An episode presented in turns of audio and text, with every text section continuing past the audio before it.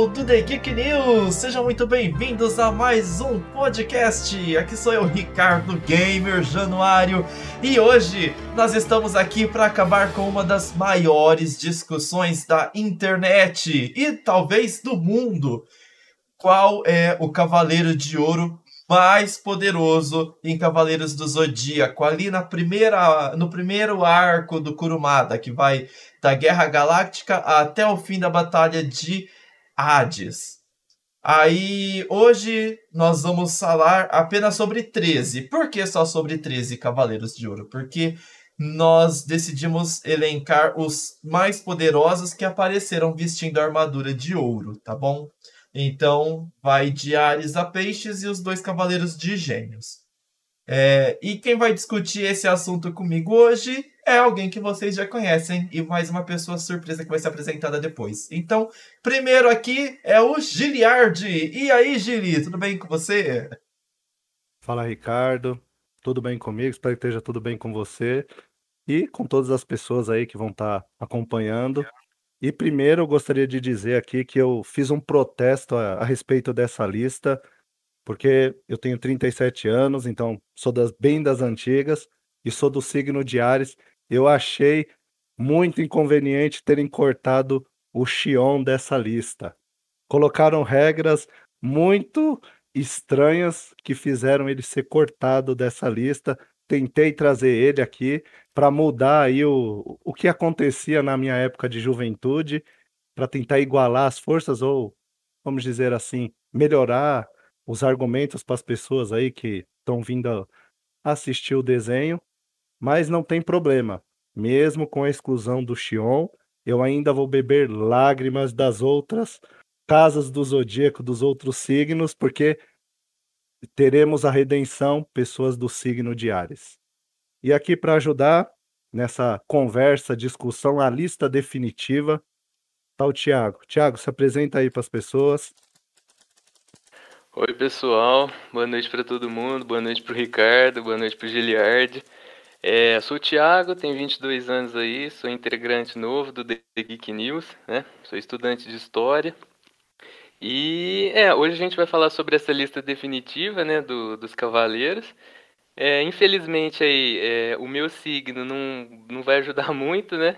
É, na lista, não vai estar tá bem ranqueado, acredito eu, né? Porque eu sou do signo de peixes. Sempre acabei sofrendo um pouquinho, né? Em escola, com os amigos aí, né? Em listas parecidas com essa que a gente vai fazer. Mas eu ainda vou tentar defender a minha casa, né? De alguma forma aí. Mas vamos ver o que que sai hoje. Beleza. Então, ó, estamos já com a, os chats abertos nas redes sociais. Então, tá lá na Twitch, no YouTube, no Facebook também. Tô acompanhando por aqui. E nós fizemos então a seguinte ordem, né? A seguinte definição. Serão 13 os cavaleiros que serão avaliados. Então, temos aqui Mudiárias, Aldebaran de Touro, Saga de Gêmeos, Cânon de Gêmeos, Máscara da Morte de Câncer, Aiolia de Leão, Chaca de Virgem, Doco de Libra, Miro de Escorpião, Aioros de Sagitário, Shura de Capricórnio, Camus de Aquário e Afrodite de Peixes. E aí nós elencamos do mais fraco para o mais forte. E como que ficou isso? Cada um escolheu a ordem que gostaria de classificar cada um dos seus cavaleiros. E aí foi. O mais fraco ficou com um ponto, segundo com dois, três, quatro, assim por diante, até que o mais poderoso ficou com 13, o segundo mais poderoso com 12, e essa foi a ordem que nós fizemos. É, só para confirmar aqui, foram quatro pessoas que participaram da enquete: o Tom, o Ricardo, o Giliard e o Thiago. E nessa ordem aqui, é, cada um fez a sua escolha. E por incrível que pareça, algumas coisas foram bastante equilibradas. Ficou muito próximo assim os resultados e teve algumas discrepâncias pequenas. Mas vamos começar. É... Em último lugar, o Cavaleiro de Ouro mais fraco, na opinião da gente, ficou. Tchan, tchan, tchan, tchan. Alguém quer dar um palpite? Quem que foi o Cavaleiro de Ouro que ficou em último lugar? Aldebaran? Aldebaran de Touro, exato! O nosso brasileiro Aldebaran de Touro ficou em último lugar aqui na nossa classificação. Ele teve a nota média de 1,5. De, de 0 a 13, a nota de poder dele daqui pra gente foi 1,5. Por quê? Uma pessoa deu mais do que um para ele. Então, uma pessoa defendeu que Aldebaran não era o cavaleiro mais fraco de todos. Alguém quer comentar sobre a classificação do Aldebaran? Olha, eu acho que fui, eu acho que fui eu aí que coloquei ele, que dei uma posição a mais para ele, né? Exato. É, eu acho é, que o Aldebaran ele, ele é com certeza aí um dos mais fracos, né? Mas eu acho que acho que esse voto meu aí ele não foi nem muito racional para o Aldebaran, né? Porque ele realmente é muito fraco, né? Mas eu acho que toda aquela questão da gente saber que ele é brasileiro, né? Que o Kurumada deu, deu essa atenção pro Brasil, não sei, acabei, acabei achando que ele era um pouco mais forte do que ele realmente é. O Kurumada deu a atenção de colocar o Cavaleiro de Touro, o chifrudo, como brasileiro. Será que ele quis insinuar alguma coisa com isso? Cara, não, talvez, talvez. Nunca saberemos. nunca saberemos, mas. Mas eu acho que ele é realmente um dos mais fortes mesmo. Ele. ele dos mais fracos. Teve... É, desculpa. dos mais fracos mesmo. Ele nunca teve nenhum feito impressionante, né? Ele, na verdade, ele sempre apanhou, né? Assim. Tipo brasileiro. Tipo brasileiro. Sim, é. Apanha para todo mundo. Inclusive, é, é, é, igual o ranking de educação do Brasil, né? Tá lá, tá lá embaixo. é ele nessa lista. Acho que não tem muito o que falar, não. Ele realmente nunca teve grandes feitos assim. Ele só apanhou mesmo. É isso.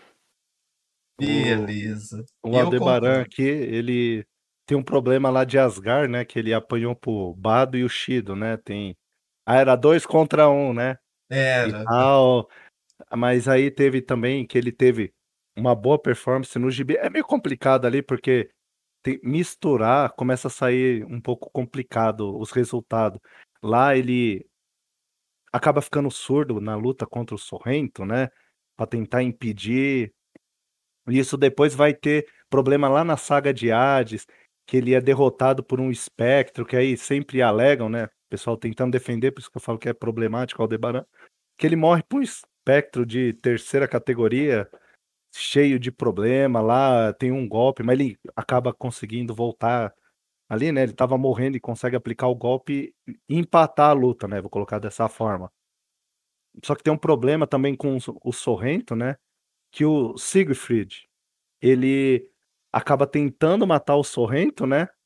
E lá naquela naquela parte fala da que ele, como é que eu vou dizer, a, a música do Sorrento entra direto no cérebro, então ficar surdo não muda muita coisa, né? Infelizmente ele ele é bem fraco, né? E a performance dele foi sempre para apanhar. Exato. É isso a homenagem a todos os brasileiros que tem que matar um touro por dia, né? Boa referência. É, porque matar um leão ainda não é o caso. Aí, olha, não é o próximo da lista. Mas temos aqui o nosso segundo lugar com 2,5 de média. Ó, aqui já deu uma variada, hein? Ó, engraçado que as notas dele foi uma escadinha aqui, ó. Tipo a, a abertura dos ursinhos carinhosos. Foi 4, 3, 2, 1. Os ursinhos carinhosos. o nosso segundo cavaleiro mais fraco aqui, o penúltimo, foi Máscara da Morte de Câncer. Ou mais conhecido como alívio cômico. Máscara da Morte, um cavaleiro que tem o poder de mandar os outros para o mundo dos mortos, para o inferno. E no fim das contas, Máscara da Morte ficou com o segundo pior lugar no nosso ranking. Alguém quer é. comentar, quer defender, quer zoar o Máscara da Morte um pouquinho? É, o Máscara da Morte, ele. Ele. Cara, ele. Na. Ele perde pro Shiryu lá nos, nos Cinco Picos, né? Antigos. E, cara, o Shiryu, na, naquele momento da história, o Shiryu, ele. Ele não era. Nem dos Cavaleiros de Bronze ele era um dos mais fortes, né? Ele não se equiparava a nenhum outro, cava, outro Cavaleiro de Ouro. E o Máscara da Morte é, quase apanha pro Shiryu. Né? E eu acho que isso mostra muito o personagem em si, que eu acho que foi o, o próprio Kurumada mesmo colocou ele como um alívio, eu acho que junto com Afrodite, pelo menos, depois eles viraram um alívio cômico ao decorrer da, do anime, do mangá, sabe? Então eu acho que eles não tinham um papel muito definido, ou algum plano muito grande para eles na história. E aí o, o Kurumada colocou, com o passar da história, foi colocando tanto ele, né, quanto o Afrodite, mas como alívio cômico, sabe, da história. Infelizmente, né? Porque são signos muito legais, né? Mas ele não tem, como o Aldebaran, assim, também, ele não tem nenhum grande feito, né? Legal, mas é fraco. O grande feito dele foi apanhar em poucos episódios duas vezes. Apanhou pro Mu, em Hades, de mãozinha dada com um certo cavaleiro que eu não sei em que ordem tá na lista. E lá foi pro inferno lá na entrada do castelo e apanhou de novo. E aí foi pro inferno e aí acabou ele junto, de mãozinha dada com o parceiro dele lá. Então, assim. Eu, eu acho que o, um, um, é, o, o, que piora a situação dele também é que ele traiu a Atena, né? Pra, pra, se, pra Hades reviver ele, né? Pra lutar contra a Atena. Mesmo é, o Hades revivendo ele, né? Como com a, com a armadura negra, né? Tudo mais. Ele ainda continua muito fraco, né? É, então... a, armadura de ouro dele abandonou ele na luta contra o Shiryu. Então abandonou ele tem ele. É. muitos problemas assim. E mas tematicamente ele é um cavaleiro muito legal. Lembra assim, quando eu assisti as primeiras vezes, era meio medonho assim a parte das cabeças na casa, assim, é bem sombrio, um cavaleiro sombrio, mas que não não põe tanto medo assim. É, o, o poder dele é bem legal, né? Ele trabalha com essa questão da vida e da morte, né? É, na teoria, assim, se você for pensar, é, é um poder muito forte, mas ele não é explorado, né? Assim, ele não entra a fundo nessa questão de poder com, com Máscara da Morte, né? É, infelizmente. Mas fazer o quê? É a lista definitiva, democraticamente. Lista definitiva. Isso aí. É, apesar que assim, do jeito que a gente tá falando, parece até que ele é mais fraco que o Aldebaran. Não sei, assim tá dando meio que essa coisa aí. Não sei o que, que vocês estão achando. Ó, pare... Será que a gente Sim. errou no mais fraco? Ou será que o páreo é tão duro? então, é. o, o, o caso do Aldebaran, ele perdeu pro Niobe de Deep. Que é. Ele é quem na fila do pão? Eu não sei quem é ele. Já o Máscara da Morte ali teve a cara dele passada no chão pelo Radamantes. Um oponente incrível.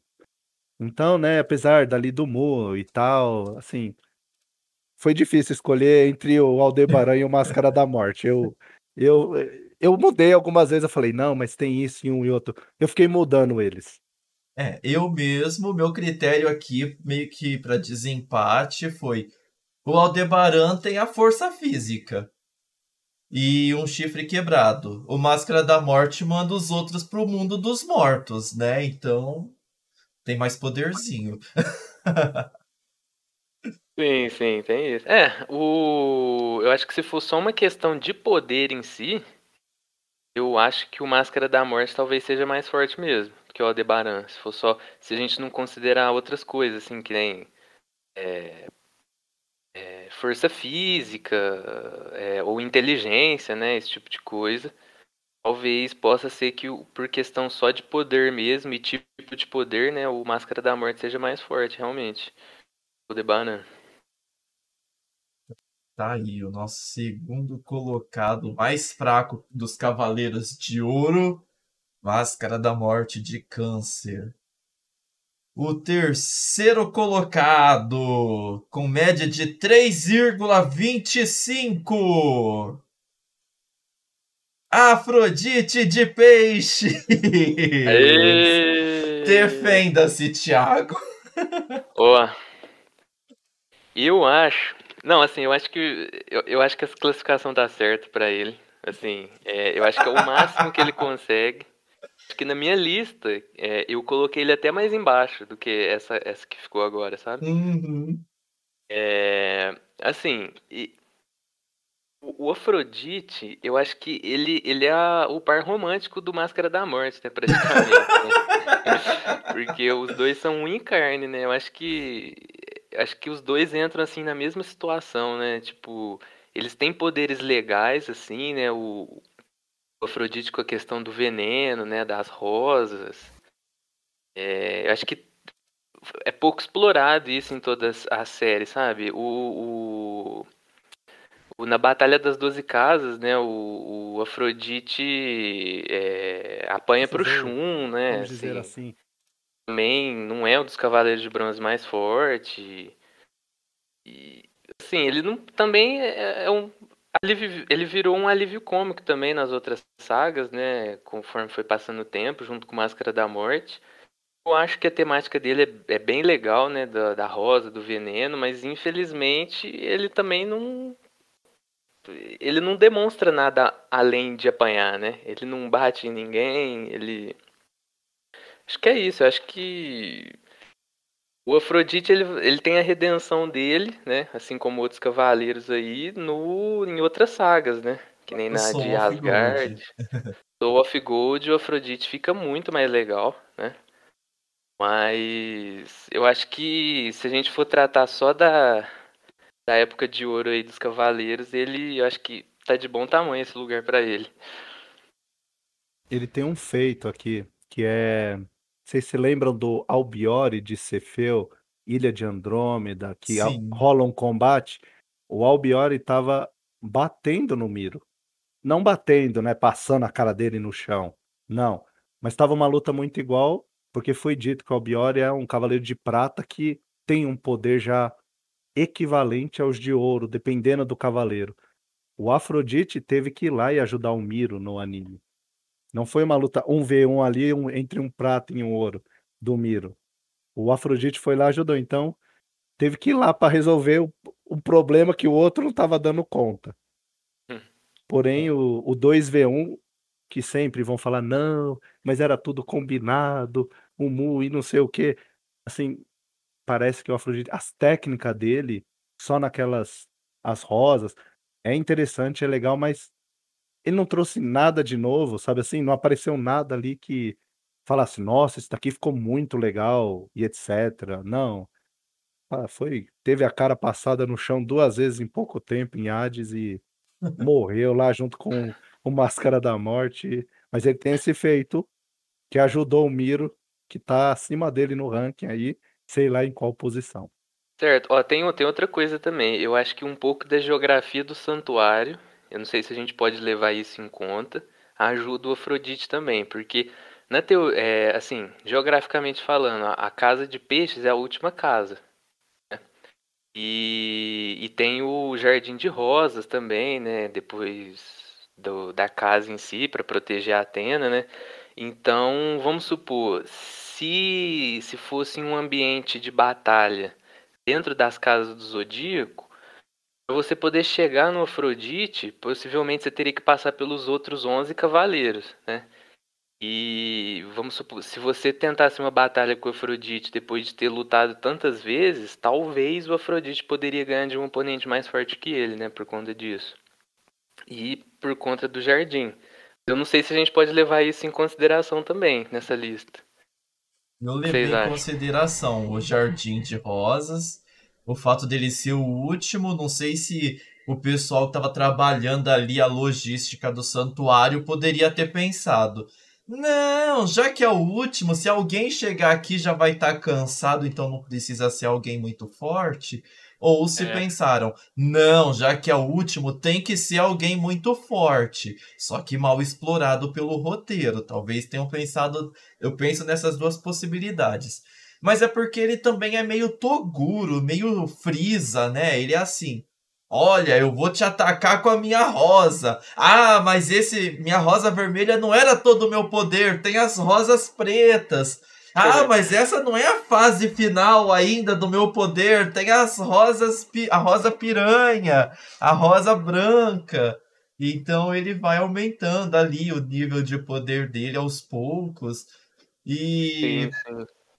ele ficou para mim acima do Máscara da Morte porque o Máscara da Morte foi derrotado pelo Shiryu antes dele tocar ali o sétimo sentido.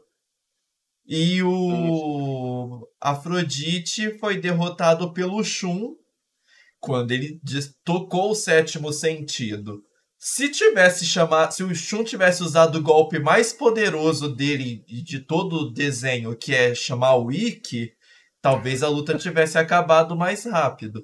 Mas como o Shun conseguiu bater nele com as próprias mãos, é meio que uma coisa que torna ele assim um pouquinho menos poderoso do que os outros, da, pela percepção que a gente tem, embora a gente descubra depois que o Shun é muito mais poderoso do que a gente imagina, né? Mais poderoso que o Yoga, talvez, provavelmente. Sim, sim.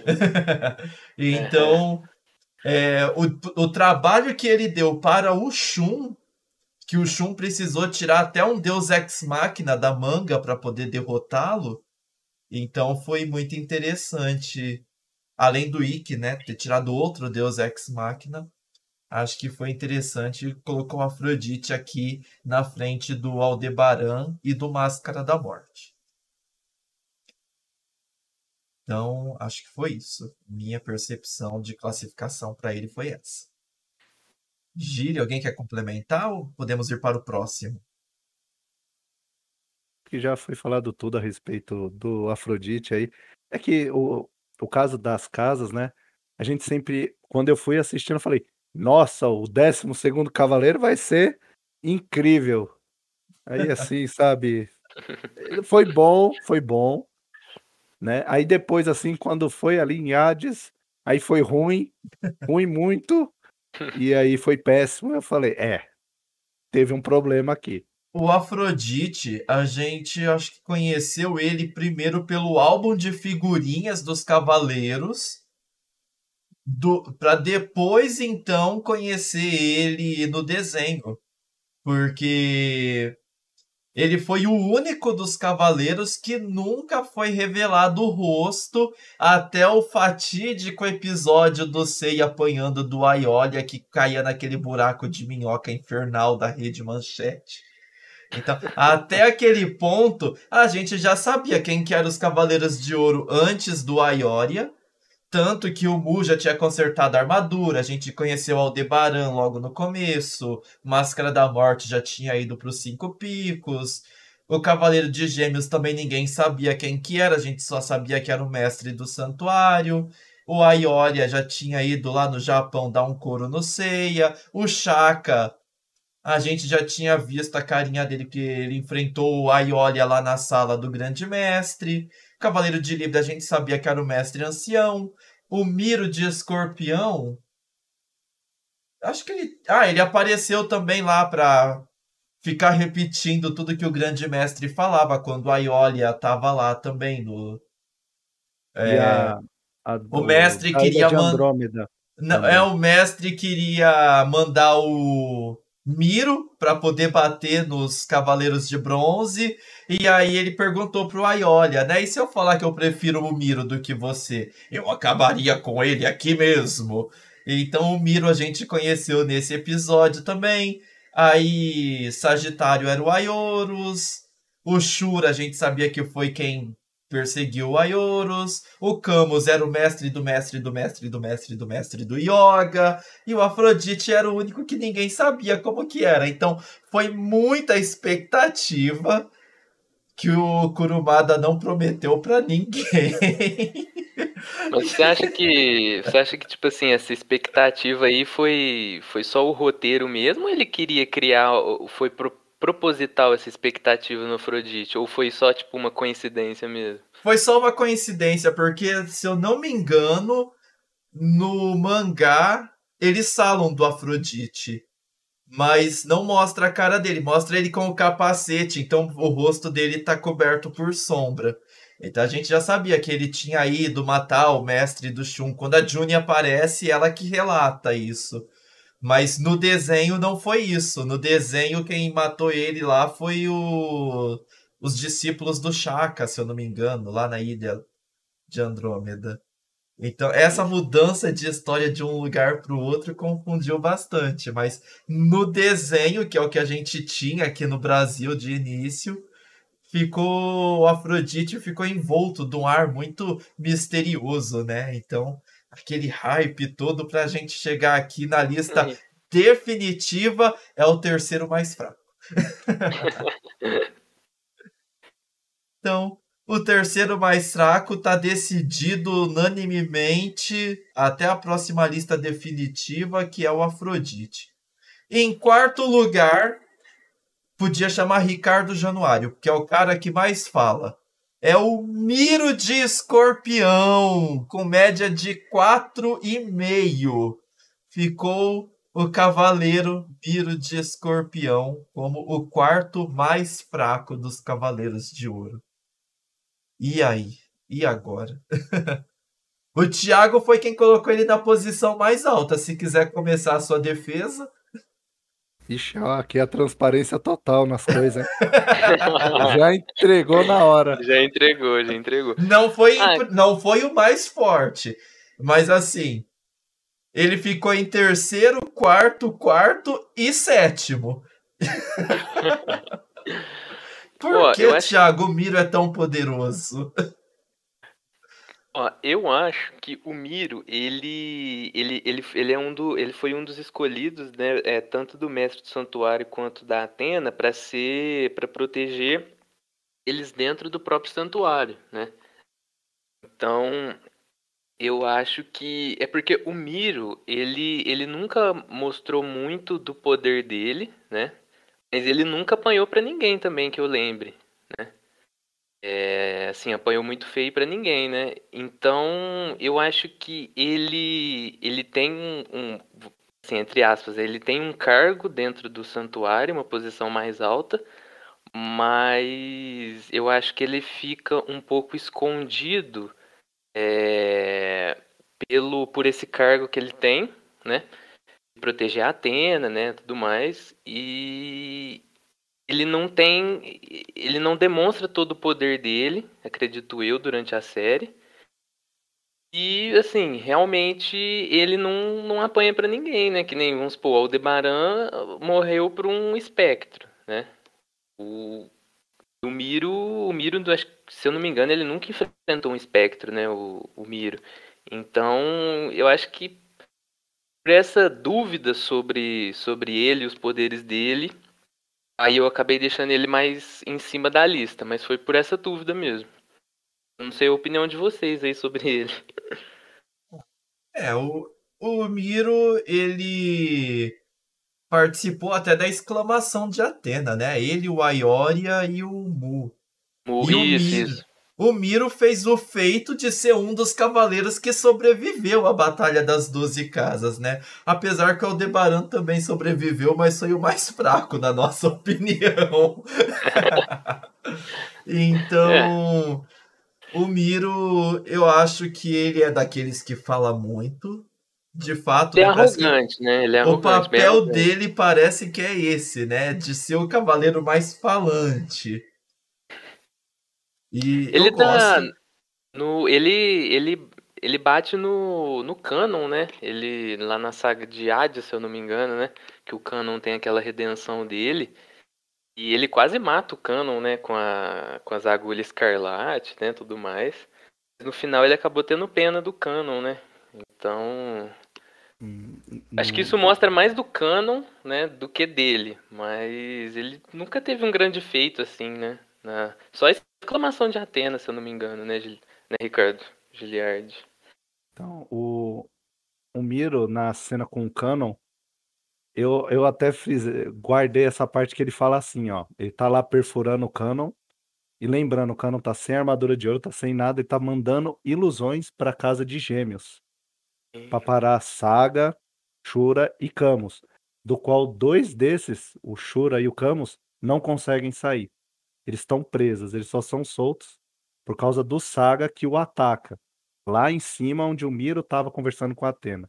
E aí ele começou a perfuração e ele fala o seguinte, ó, até guardei. Posso sentir claramente que o cosmo de Canon é igualmente poderoso como de seu irmão Saga, que foi considerado invencível. Se ele lutasse com toda a força, estaríamos no mesmo nível. Se porventura a sorte não estiver do meu lado, então ele jogou um pouco na sorte aí, acabei deixando ele por causa disso, por, pelas lutas dele, ele não ele teve um problema com o Albione lá de Cefeu, do Cavaleiro de Prata lá, que o Afrodite teve que ajudar ele. Mas ele, vamos dizer assim, eu acho que ele é do mesmo nível do Afrodite ali, sabe? E na exclamação lá de Atena, você pode perceber ali que pelas posição ele tá do lado. Você sabe que o mais forte é quem tá centralizado ali, né, tal, aquelas coisas. Depois eu conto quem tá centralizado. Mas eu vejo assim que ele é um dos que tá na, na ponta ali e ele fala muito, que é o que foi dito, assim, ele ele fala muito e os feitos dele, assim, acaba sendo bem baixos e quando o Saga, o Camus e o Shura saem da batalha contra o Shaka em Hades, ele perfura os caras tudo e os caras tão tranquilo, parece que ele curou, sabe? O Miro é o mestre da acupuntura. Ele curou os caras, saiu, deu agulhada em todo mundo e não sei o que. Não aconteceu nada, sabe? Então, eu vejo ele assim, é, ele tem um, um, marketing muito bom, ele tem um gerenciamento de carreira muito bom. Sim, sim, sim. sim. E ele perdeu ele... pro Yoga, que tinha acabado de receber um abraço aconchegante quentinho do Shun, né? Então.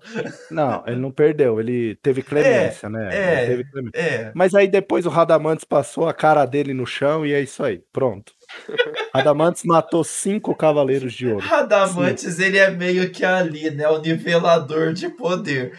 Toma, esfregou a cara no chão, é fraco conseguiu dar uma pancada sem esfregar a cara no chão é forte. é a régua. Eu, eu, acho que o Miro, ele, ele. Eu acho que ele se esconde um pouco na arrogância dele, né? Ele, como o Giliard falou, acho que ele tem um, uma mídia muito forte, né? Uhum. Mas quando você vai ver na prática mesmo, ele não é tão. Ele não é lá essas coisas, né? Eu faço para, paradigma ali, paradigma não, o parâmetro dele com o Yantia do Dragon Ball. Quando apareceu lá no Dragon Ballzinho, o Yantia era poderoso. Conforme foi passando o tempo, ele era muito mais preocupado em falar e paquerar do que em treinar. E foi ficando para trás, para trás e para trás. é, é dessa forma que eu vejo o Miro, assim. Ele tem uma armadura bacana, mas ele só tem o as agulhas lá, assim, não trouxe nada de novo, sabe assim? E aí eu falei: "Ué, mas tudo de novo? Vai agulhar os caras e os caras nem sente dor?" É acupuntura. Acupuntura. O médico do grupo. É, tá aí então, o clérigo Miro ficou na nossa quarta posição. O quinto lugar vai para um outro cavaleiro aqui que também teve pouca presença no desenho, mas ele teve um papel importante para a história. E estamos falando de Shura de Capricórnio. O Shura, que poderia também, igualmente ao Aldebaran ser brasileiro, ele ficou em quinto lugar com média 6 de poder. Ou seja, ainda estamos abaixo da metade aqui. E ele foi o cavaleiro que perseguiu e bateu ali, quase matou, né, o Aiorus. Praticamente matou o Aiorus. O cavaleiro da Excalibur, a espada que tudo corta. A Guinso 84, né, porque 2000 foi lançada depois. Então, o Shura um cavaleiro conhecido por ser o mais leal e fiel a Atena, que acabou sendo enganado, iludido, manipulado pelo mestre para atacar o Aiorus.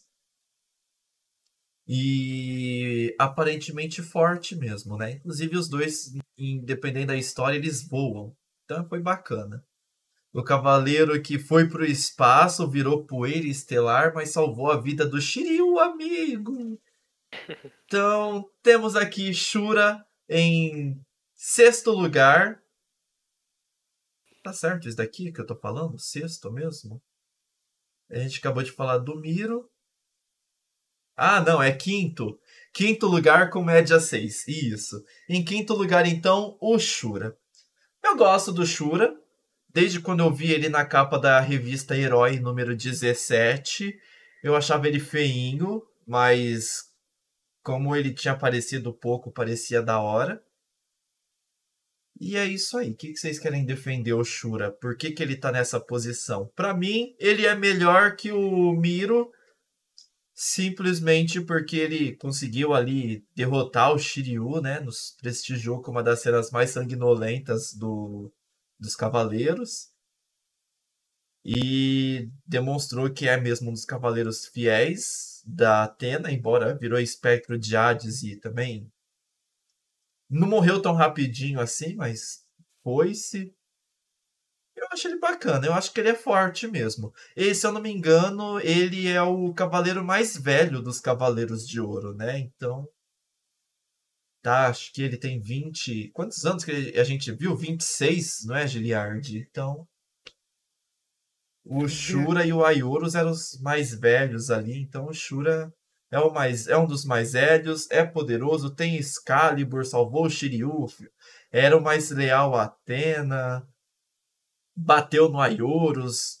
Então, Shura para mim é o quinto mais mais fraco. Bem, tem que defender o Aioros aí. Ele não bateu no Aioros. O Aioros estava preocupado com outras coisas, de fugir com o bebê, né? Com a armadura. Então ele não estava focado no combate ali com, com o Shura. Então, por isso que o Aioros já está na frente dele, né? Eu acho que é por isso que o povo coloca, né? Sei lá, enfim. E o, o Shura, coloco ele aqui um pouco acima de alguns, mas, por exemplo, em Hades, ele não consegue acertar o Mu. O Mu já tá, ó, já passou a cara de dois no chão. Aí vem mais dois. O Shura e o Camus atacam ele. Ele consegue ali lidar com aquela situação. Até que com três ele não consegue. Então o Shura não acerta. Corta dois fiozinhos de cabelo dele.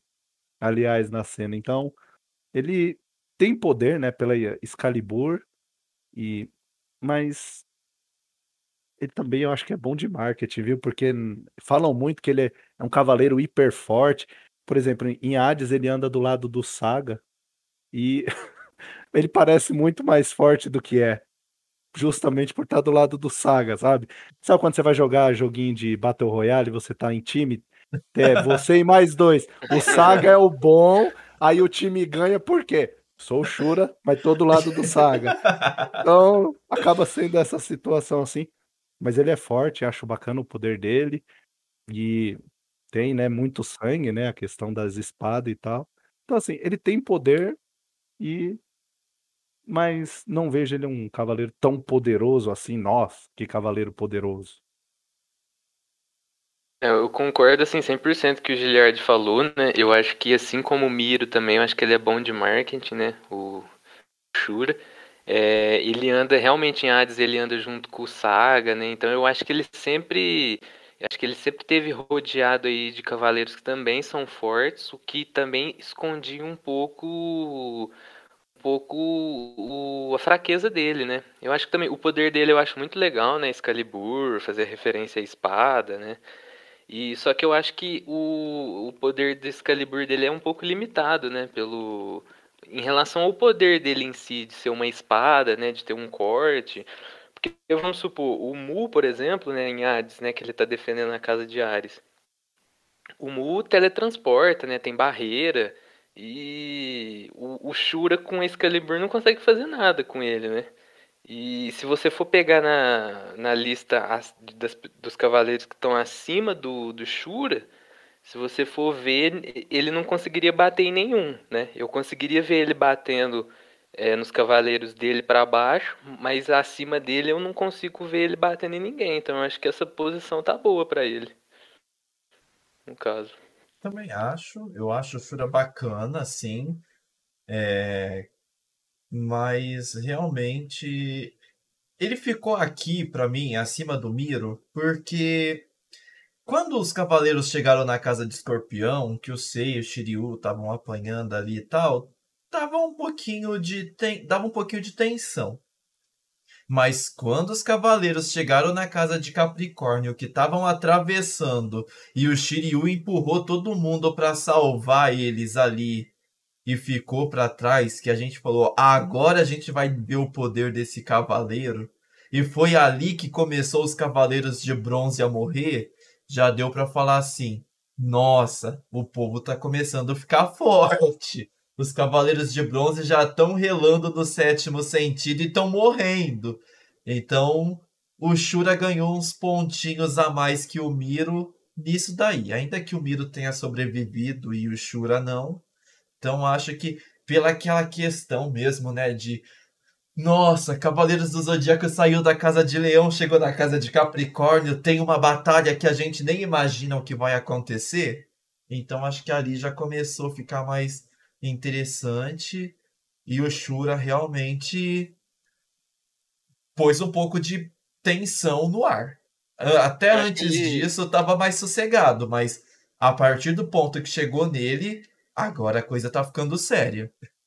Eu acho que é, ele teve ele teve essa vantagem, né, que quando quando a história tava é, chegou finalmente nele, ele teve toda a questão de ser uma batalha muito sangrenta, né, até o momento na história. Então acho que o foi impactante, né, o, a aparição dele, a, a luta dele.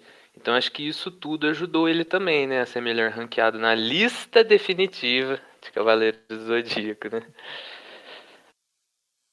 Ele quer complementar? É, o adendo é que quando estão ali, né, os três cavaleiros, o Saga, o Camus e o Shura contra o Shaka, é nítido que o Shura não tem a menor chance de cortar o cabelo do Shaka, praticamente. Sabe, você não tem chance de vencer.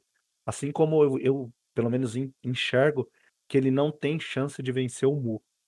Então, isso joga ele lá para baixo, sabe assim? Fica aquele negócio. Eu não vejo como esse cara vencendo esse outro. Então, eu fui indo assim, pegando uma fala, um evento aqui, e aí fui trazendo ele para baixo do ranking por isso. E claro, ele não trouxe nada de novo assim também ali, sabe assim, nada diferente, nem um golpe, nem uma animação, sabe assim, que parecesse a Excalibur mais grandiosa ainda, sabe? Então, acabei descendo ele por isso também. É, ele, ele, foi o, ele foi quem desequilibrou a exclamação de Atena, né? Contra o Shura, contra o, Sa, o Shaka, assim como o Miro foi quem desequilibrou a outra exclamação de Atena. Ele estava ali, o contrapeso. Ele, ele, se a exclamação de Atena tem 100% de força, ele entra com menos 20. Então outro cavaleiro tem que aumentar ela para dar aquele equilíbrio perfeito, mas isso eu falo mais depois. Lembrando, é o café com leite, né, da exclamação. O Shura tá do ladinho, tá? Ele tá Ele... do ladinho da outra exclamação e não tá no meio. E depois do Shura, tivemos aqui um empate. Em sexto lugar ficaram Aioros e Camus. Porém, nós temos critérios de desempate. Fomos quatro pessoas que avaliamos os cavaleiros e um não está aqui presente para defender seu ponto de vista. Então, ignoramos a nota de quem não tá aqui. E a nova média dos dois empatados aconteceu que Camus ficou em sexto lugar. Então, Camus é o sexto cavaleiro mais fraco. Deixa eu colocar aqui o Camus. Pronto. Camus é o sexto cavaleiro de ouro mais fraco na lista definitiva dos cavaleiros de ouro mais fortes. E o Camus, que é o mestre do mestre do mestre do mestre do mestre do mestre do yoga.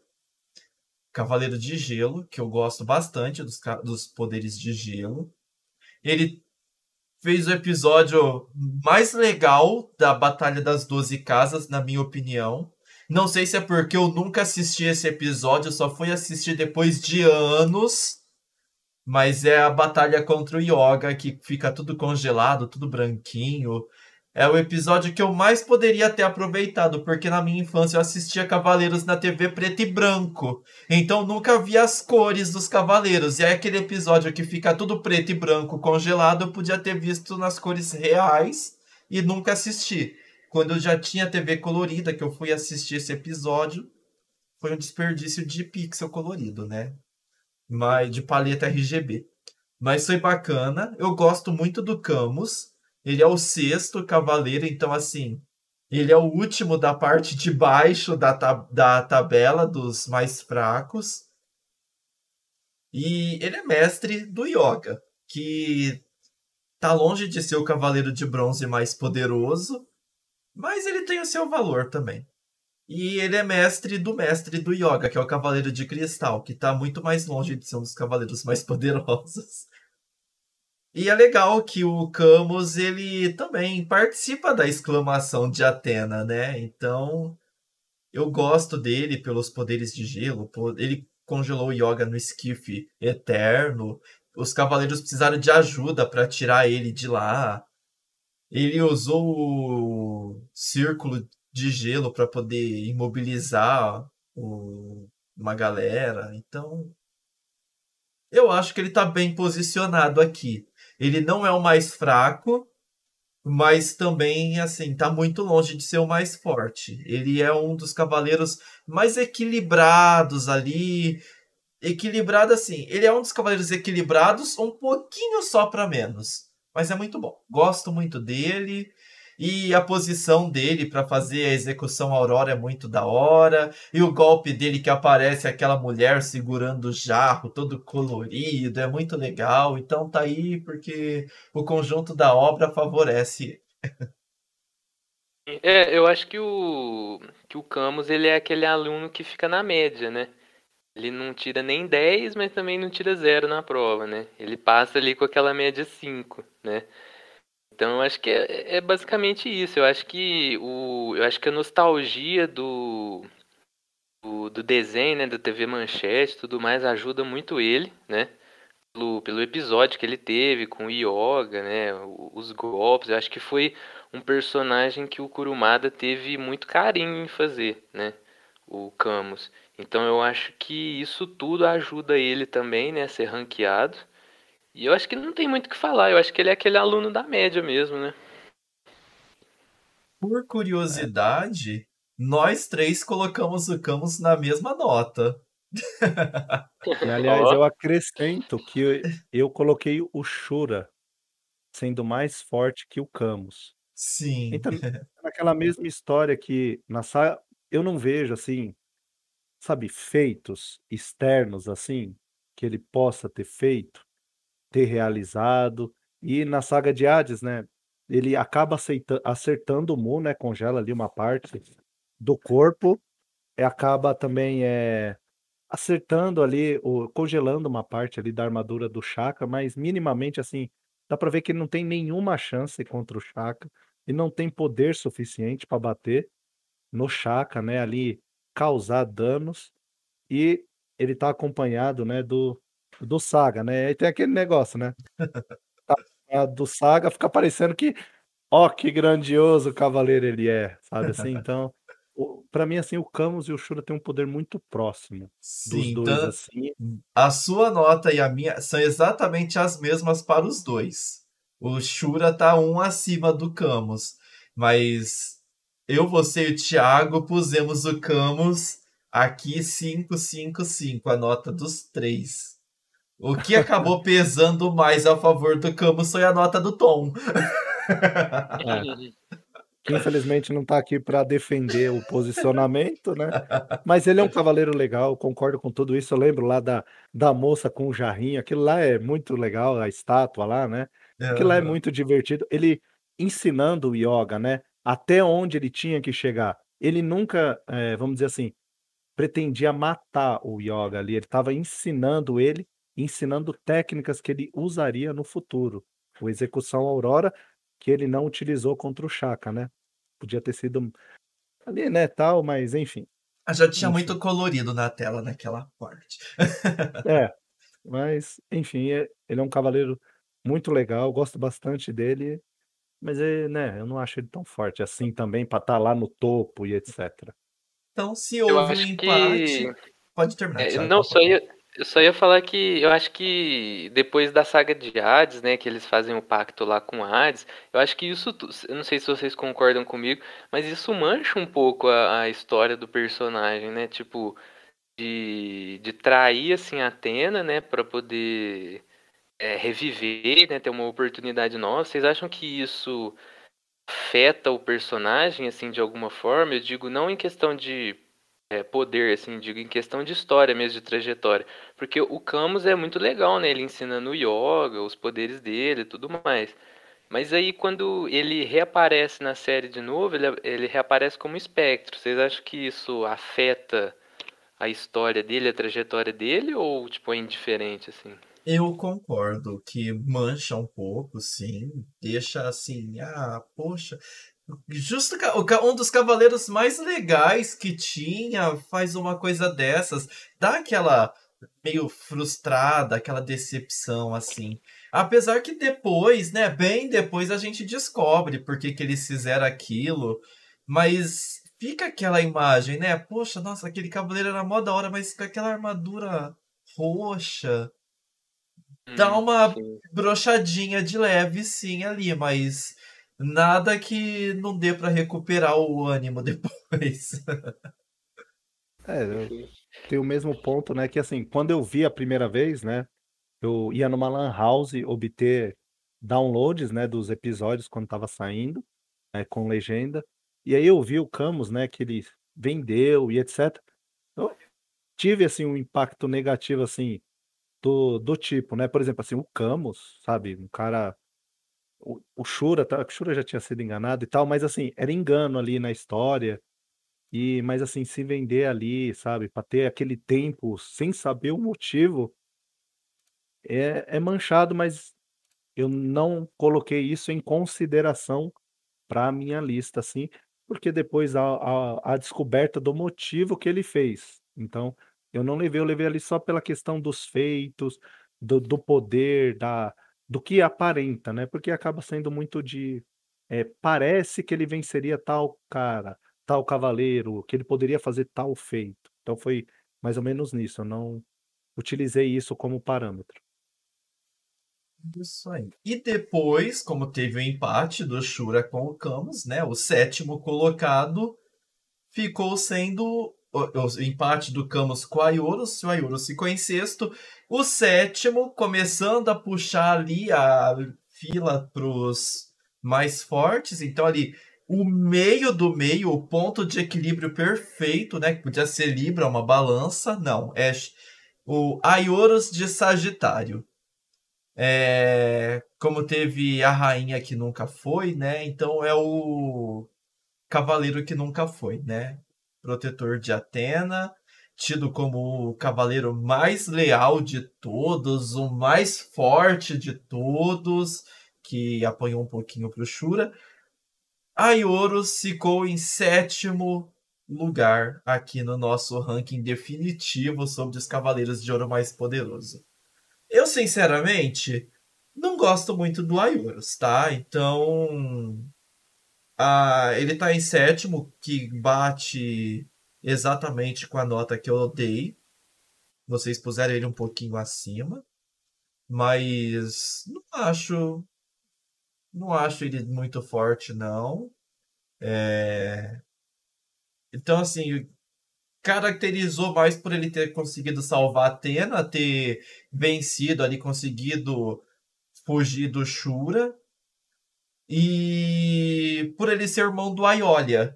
Então todo mundo falava pro Aiolia que Aiorus era o, o cavaleiro mais poderoso. Então foi mais por aquela fofoquinha santuário que tinha, a rádio peão da Grécia. Por esse motivo eu falei, vou dar uma chance pro poder dele. Então, Aiorus, que infelizmente não tivemos oportunidade de ver muito dele em ação, tá em sétimo aqui, bem no meio mesmo. O mais médio dos médios mesmo. É aquele que não fede nem cheira em nada. Aioros de Sagitário, sétimo colocado. É, o, o Aioros aí, ele salvou a história, né? Se não tivesse ele, não ia ter, não ia ter desenho, né? É, ele acabou salvando a Atena aí, né? Teve, teve a, a batalha contra o Shura, né? Que eu acho que a gente nem eu acho que a gente nem pode falar que foi uma batalha, né? Foi mais uma tentativa de fuga mesmo do, do Aioros, né? Atena. É, e eu acho que é, é, bem o que o Ricardo falou, né? Eu acho que a gente sabe mais dele por outros cavaleiros, né? Do que a gente realmente viu dele. Eu acho que o, o, o nível de poder que a gente coloca pro Aioros foi o que os outros cavaleiros falaram dele, né? Que ele, ele era, um, ele era o, talvez o cavaleiro mais forte, né? Tudo mais. Eu acho que é por conta disso mesmo, né? Não tem muito o que falar do Aioros, não. É, ele ganhou o marketing boca a boca ali. Até coloquei ele um pouco mais acima, mas muito voltado nessa do marketing boca a boca, porque o evento dele é contra o Shura mesmo, que não acho um dos mais fortes, e ele tem esse impacto, né, de ele sabia o que estava fazendo, né, quem era, quem estava traindo quem, ele tinha essa consciência e ele estava resgatando, mas mais assim pela ajuda que ele faz ao Sei ali, o apoio da armadura. Então assim, ele acaba aparecendo muito no imaginário muito por isso, porque ele mesmo ele não faz quase nada. Que ele aparece, ele tá lá é, passando a cara de alguém no chão, né? Já que vocês gostaram do termo. É, nunca apareceu assim, sabe? Mas tem aquela. Nossa, imagina essa flechada com o cosmo do Aioros, né? Apontando ali tudo na ponta da flecha para destruir o inimigo. Então ficou meio naquela do. Como é que eu vou dizer? O marketing mesmo. Ele é bom de marketing também. Não o tão bom quanto os outros. é. E não tão bom de marketing quanto os outros dois lá. O, o Miro, principalmente. Fora que a armadura dele, eu, assim, particularmente, eu acho uma das mais legais, né? Não sei vocês, mas é muito legal a armadura dele. É, depois que passou a saga da Guerra Galáctica, ficou uma das mais legais, né? Porque até então, ô coisinha feia. É, sim, sim foi melhorando. foi melhorando. Concordo, concordo plenamente. É, então tá aí, a Ioros, o sétimo lugar aqui, com média 7. Ou, quer dizer, comédia 6,25 empatado com Camus. É, agora, o oitavo cavaleiro mais poderoso, com média 7. Aí chegamos nele, o Cavaleiro de Leão. A Iória de Leão. O, provavelmente o Cavaleiro de Ouro que mais apareceu com a gente sabendo que era um Cavaleiro de Ouro. Porque o Mu foi o que mais apareceu, mas a gente demorou uma vida para descobrir, né? Então, a Ioria, média 7. Eu coloquei o Ioria aqui como o primeiro dos mais fortes, por quê? É... Aqui já é o top 5, né? Não, ainda é top 6. É o tá oitavo. sexta posição aí, com... levando em consideração assim, ah, 13 terceiro Aldebaran, ele está é em sexto lugar aí, o Ioria. Ah, tá. Né? A Ioria tá em oit... é, assim, tá em sexto lugar já dos mais poderosos. Então é o, to... é o top 6 tá se formando aqui. O Aioria de Leão, sexto cavaleiro mais poderoso de todos, então tá lá o, o oitavo mais fraco.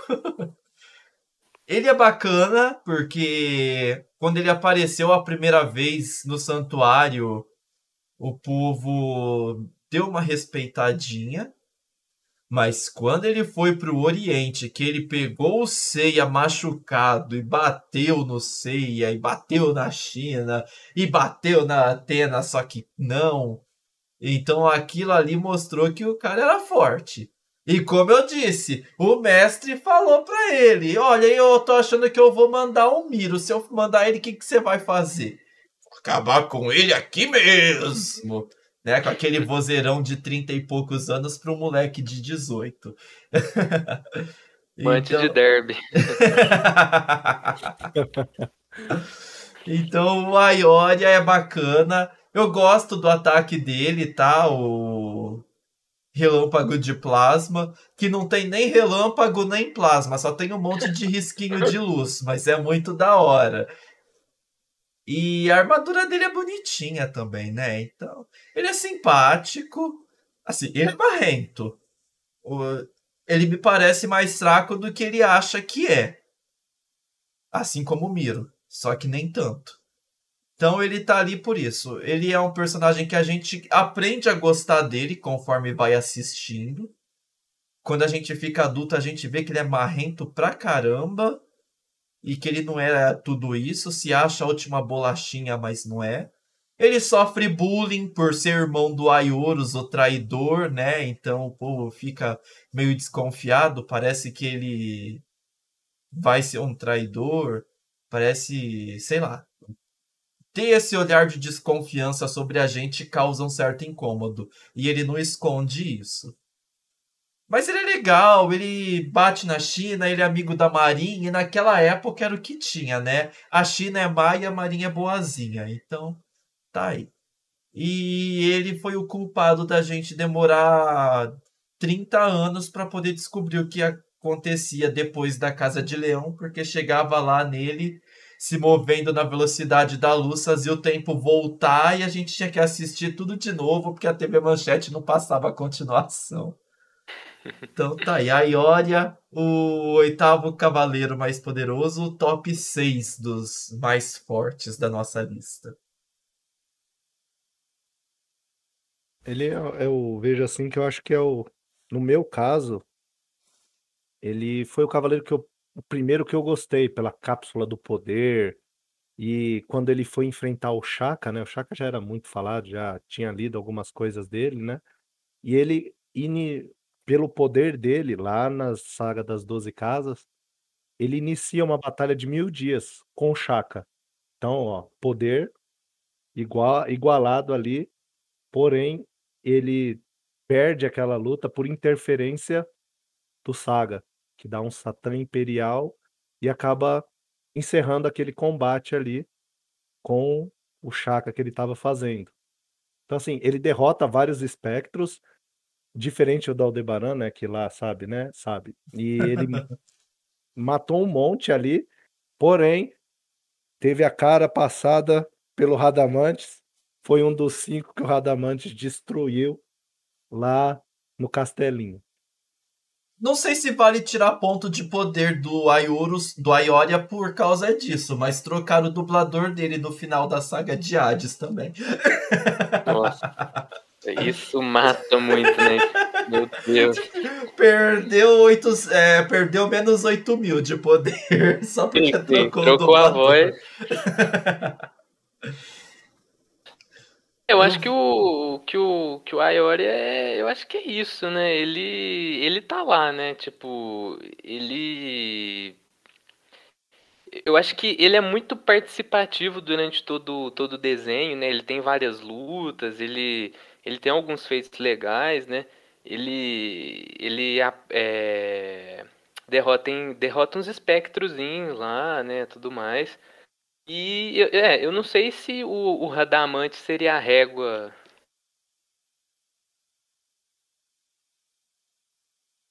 Ah, Comparando o, o Aioria com os, com os demais abaixo dele, eu acho que, assim, pelo que, eu, pelo que a gente viu dele, eu acho que ele é mais forte que todos. Né? Eu acho que. Então eu acho que esse, esse posicionamento aí tá bom pro Ayori, né? Inclusive, aqui vocês dois concordaram de manter o Aioria abaixo do Aioros, ó. Vocês disseram que o Aioros é mais sorte que o Aioria e só eu que fui ao contrário aqui de vocês, que o Aio, Aiolia é mais sorte que o Aioros. Mas pelo que todo mundo dizia, né, a lógica é que realmente o Aioros era mais poderoso que o Aioria, mas como a gente não viu, então eu preferi colocar dúvida, invertido. Exato, na dúvida eu acredito no que eu vejo. Lembrando, então... na exclamação de Atena, ele tá do ladinho lá para completar o time. Então, ele e o Miro estão de ladinho. Ah, o outro é o Shura e o Camus, que tá é... do lado. então, o sexto, o sétimo cavaleiro aqui mais poderoso, o sexto mais poderoso foi o Aioria. Agora sim chegamos na conversa de adultos o top 5, os mais poderosos. Então. Que bom, é... né? Agora sim é a hora que vamos ter treta. E no, o nono mais fraco, também conhecido como o quinto mais sorte. Deixa eu fazer as contas aqui, é isso mesmo, é o quinto mais sorte. O Aioria teve média 7, tá? O uhum mais, o quinto mais forte, com média de 8,25, é o mecânico do santuário, Mudiares. O um cavaleiro. A todos que me zoavam, tá? Primeiro quero. Vou me intrometer. Um brinde a todos que me zoavam na escola, falavam mal, criticava, fazia bullying, debochava. Um brinde a todos as lágrimas de vocês aí. Mudiares na lista definitiva, quinto lugar, já me deixa plenamente satisfeito pelos feitos dele. Pode continuar o Mu, ele tava ali para poder dar boas-vindas para quem quisesse invadir o santuário, né? Então ele ficava ali na boa, com aquela voz mansa da primeira dublagem, falando pro pessoal: "Oi, tudo bem? Você precisa de ajuda para invadir o santuário?" Então, ele ficava ali, o, o porteiro. Ele é tipo porteiro, né? É o Exato. Porteiro do santuário. Só que, pô, um baita porteiro, né? É, com aquele chifre enorme que saía do pescoço dele, né? O legal é que ele tinha cabelo grande, então ninguém nunca viu como que era a armadura de, Lib de Ares por detrás. Só quando saiu lá o Ômega que a gente viu com o Kiki. Mas é bem bacaninha a armadura de Ares. Eu acho que o Mu tá muito bom aqui, abrindo o top 5. Eu, é, eu sempre achei ele forte, desde quando eu soube o que acontecia em Hades. Tanto que eu gostava do Mu, por ele ser o mais calmo, mais tranquilo. E eu sempre quis ver ele usando a muralha de cristal, a extinção, a revolução estelar. Então, quando eu tive a oportunidade de ver isso em mangá primeiro, que eu comprei a primeira edição do mangá dos Cavaleiros lançado aqui no Brasil, e depois em anime, eu fiquei muito feliz. Gostei demais. E tá muito bom em quinto lugar. O Mu, ele tem muito tempo de tela, né? Tanto no, no mangá quanto no anime, né? Ele, ele tem muitas lutas e a gente realmente consegue ver o, o poder dele, né? É, ele, pô, ele em Hades mesmo, né? Ele dá as boas-vindas lá pro, pro Máscara da Morte, pro Afrodite. Sim, ele varre, né, com os dois, praticamente. Então, assim, é... e depois ele ajuda o Seiya, né? Ele ele manda o, o Seiya embora, né, do, do é, santuário. Primeiro ele varre o chão com o Seiya também, o que é mais legal. Sim, sim, tem isso. E eu acho que o Mu, ele. Eu acho que se o Xion não aparece no em Hades, eu acho que o Mu ia segurar todo mundo ali não ia ter mais história, né? Mas aí chega o Xion e. Enfim. Eu acho que o Giliard pode falar mais sobre o Mu aí, né? Já que ele é big fã, né? É, é, teve a diferença, né? O Mu, ele aparece em alguns momentos, ele aparece lá com o Mestre Ancião, o Cavaleiro de Libra, lá com uma discussão com Máscara da Morte ali, um- uma pequena briga ali, um desentendimento. E ele nunca mostrou o poder dele, né? Tem uma cena que os derrubam lá um- uma casa dele, né? Uma estrutura, ele vai lá com a telecinese, coloca, mas aquilo assim não demonstra o real poder. Por isso que vinha o bullying na minha época. Porém, quando o Ad chegou, eu já tinha saído da escola, né? E aí já era tarde demais. Mas ali em Hades, o poder dele é demonstrado. A força, não só dele, como também, né, do meu protesto lá inicial, lembrando, Xion foi retirado, mas a força do Cavaleiro de Ares, dos golpes, do poder dele, segurando Afrodite, Máscara da Morte, depois conseguindo é, êxito contra o Shuro, o Camus. Aí o Saga já é um pouco mais difícil, o Saga é bem poderoso. é, enfim, não, não vejo ele tendo chances alguma contra o Saga, né? Mas ele é extremamente poderoso, ele é, sabe, ele mostrou golpes novos, o poder dele, e ele é um do que tá no centro da exclamação de Atena. Ele tá pondo mais Cosmo do que os outros dois ali do lado, mar- o Marqueteiro e o Aioli ali. E, lembrando, Radamantes passa a cara dele no chão. e assim, o Mu, lá no, na Batalha das Doze Casas, né? Vamos passar um pano aqui pra ele. Teve um episódio que eu achei que tinha uma vaquinha, mas era o Shaka que tava lá na dimensão onde o Ikki levou ele quando o Ikki venceu o Shaka, né? Todo mundo fala, ai, o Shaka é o mais sorte, é o homem mais próximo de Deus. Mas a gente tá lá, seis e meia da tarde na TV Manchete, depois que choveu em cima da Atena, nos pés da escadaria do santuário, a gente ouve um mu, mu, mu de Ares. Eu preciso que você me ajude a sair daqui de onde eu tô. Aí o Mu ainda vai lá e fala pro Chaka, pro homem mais próximo de Deus. Ué, mas tu não era a bicha mais poderosa do rolê? O que, que você precisa de mim, Mona?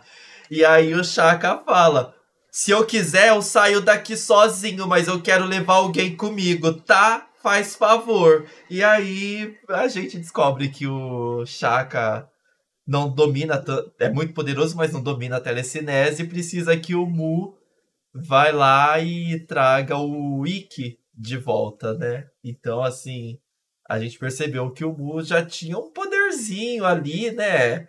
Que a gente não tava, não tava muito ligado nisso.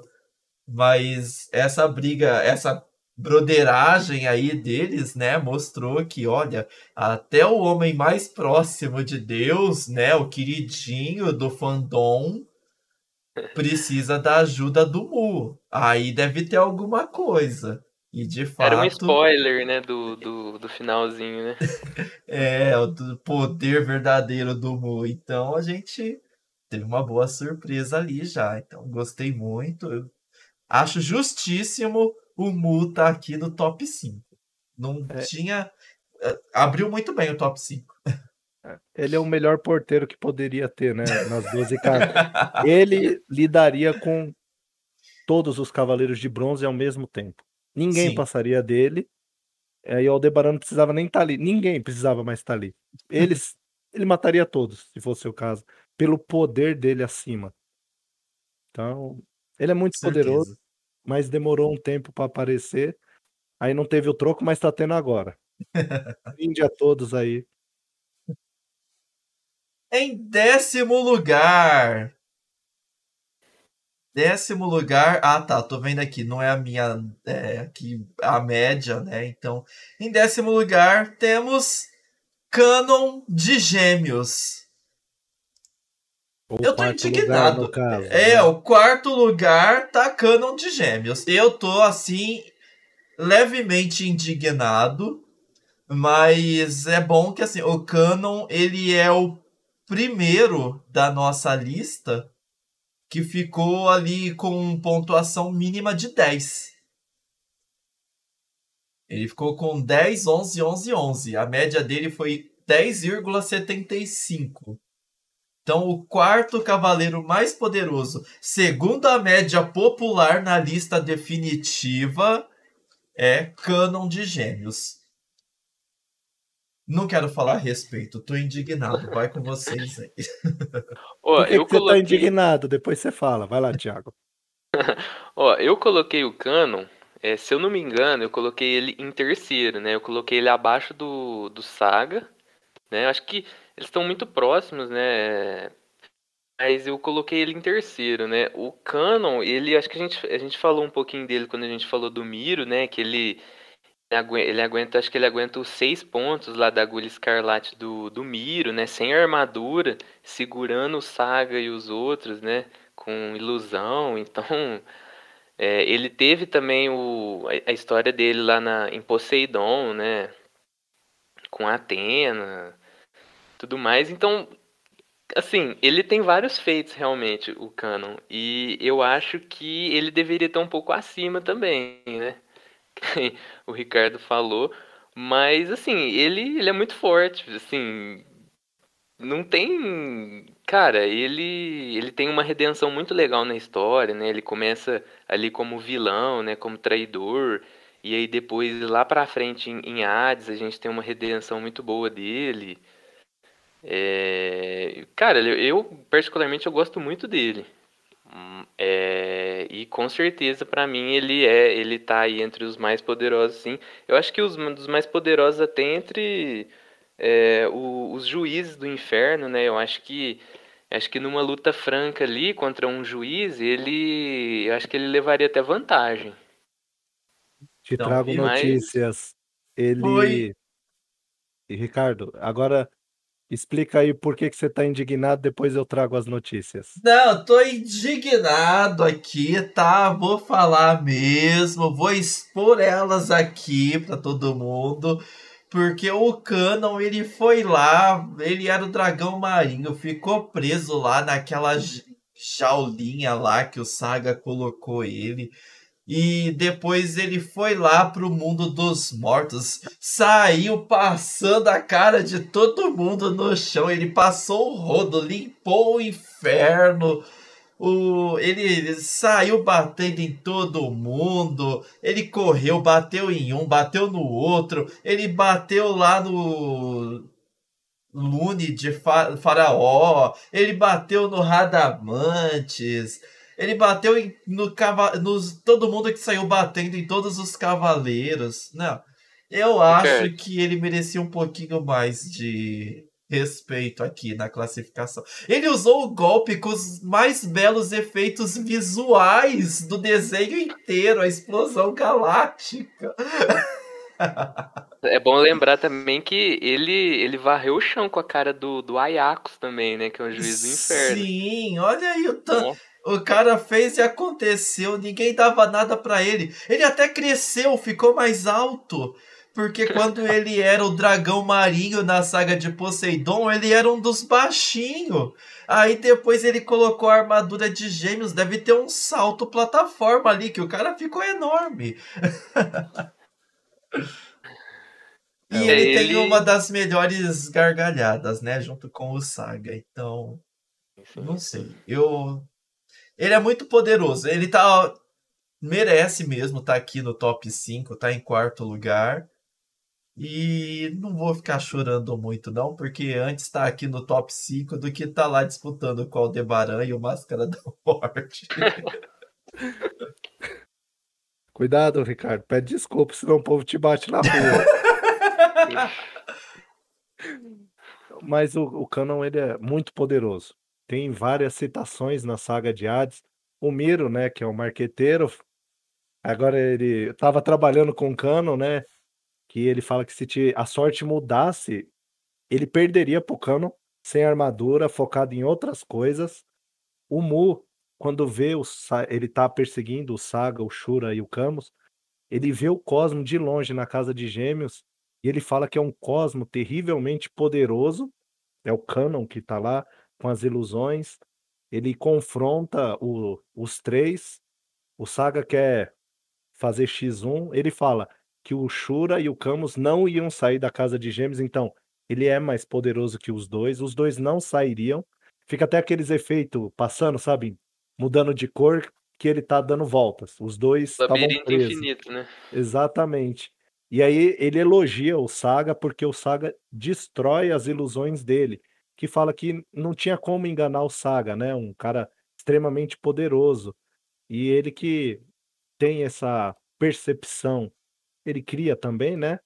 E aí o próprio Shura, ele fala que ele correu em círculos lá, e ele fala que o cosmo de- do sujeito, né, quem estava ali em, em Gêmeos, ele não sabia quem era, falou que parecia alguém excepcional. Então ele varre a cara de muita gente aí no chão, especialmente do Radamantes, que se tornou um parâmetro, porque ele liquidou cinco Cavaleiros de Ouro, né? Dois nem tão bons assim, me desculpem, gente. E, mas ele é extremamente poderoso. Claro, assim, ele venceu a luta, mas também perdeu porque ele morreu, né? Junto. Ele fez que o Shiryu estava fazendo com o Shura. Mas assim, ele de repente soltou a franga e foi para cima de todo mundo e falou: Cheguei, agora vou acabar com tudo. E ele realmente é mega poderoso. Ele falam que várias outras citações que ele tem um, o cosmo tão poderoso quanto o do Saga e etc. Mas eu acabei colocando ele em quarto lugar, ele está exata, na exata posição que eu coloquei na minha lista, porque tem um problema de Poseidon. Ele perdeu pro Saga num duelo porque ele ficou preso lá na, na masmorra, lá naquela prisão, na verdade, porque ele perdeu pro Saga aquele combate. Então, assim, ele não era poderoso naquele momento. Ele era inferior ao Saga. Depois, eu já não sei o que poderia acontecer, mas ele tá numa ótima posição para mim e ele é extremamente poderoso. Tá? É uma ótima posição. Eu ainda acho que os efeitos visuais da extinção, explosão galáctica devia contar mais pontos, mas tudo bem. Então tá aí, agora o top 3.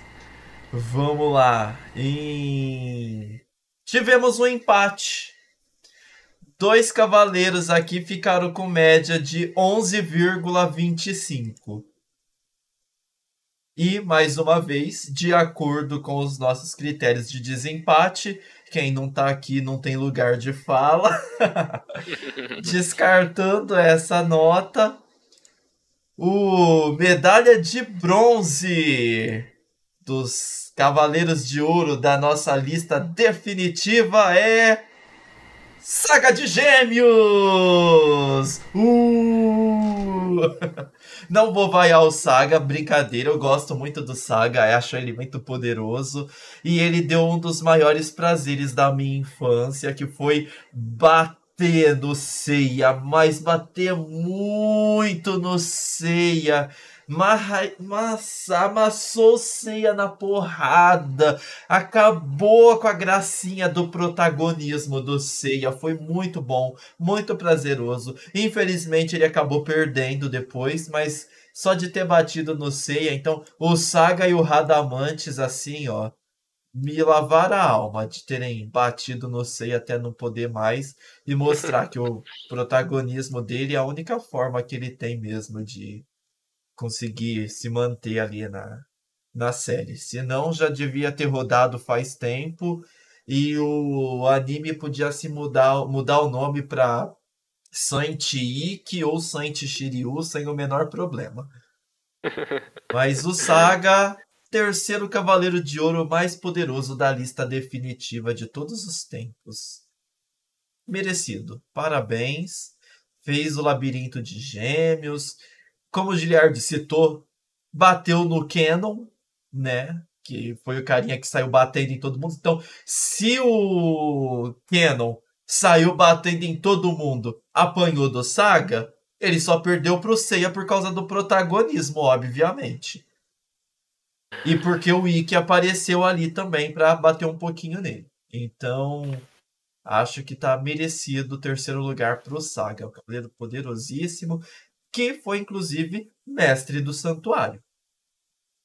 Sim, o Saga foi mestre do santuário, né? É, e ele durante toda a história, a gente também não, não viu o rosto dele, né, por muito tempo, né? A gente, a gente viu ele pelado tomando banho, mas não viu o rosto dele, ó.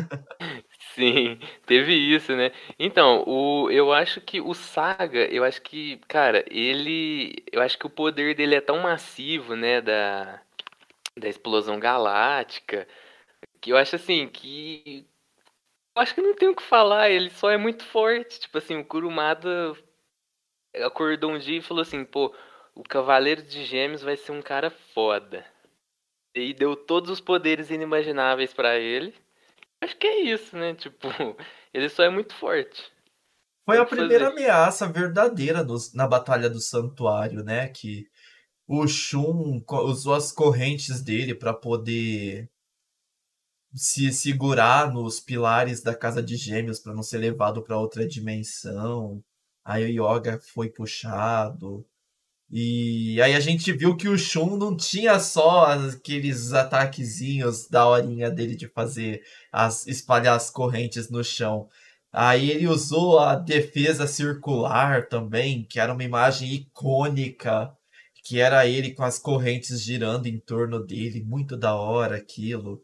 Aí a gente já começou a desconfiar, ah, será que o Shun tem mais algum truque? E tinha, né? Ele chamou pelo Ikki, que foi lá e atacou diretamente o cérebro do Saga. Então, ele deu um bom trabalho e foi assim, o primeiro sinal real de perigo que a gente teve em Cavaleiros do Zodíaco, da Batalha foi... das Doze Casas.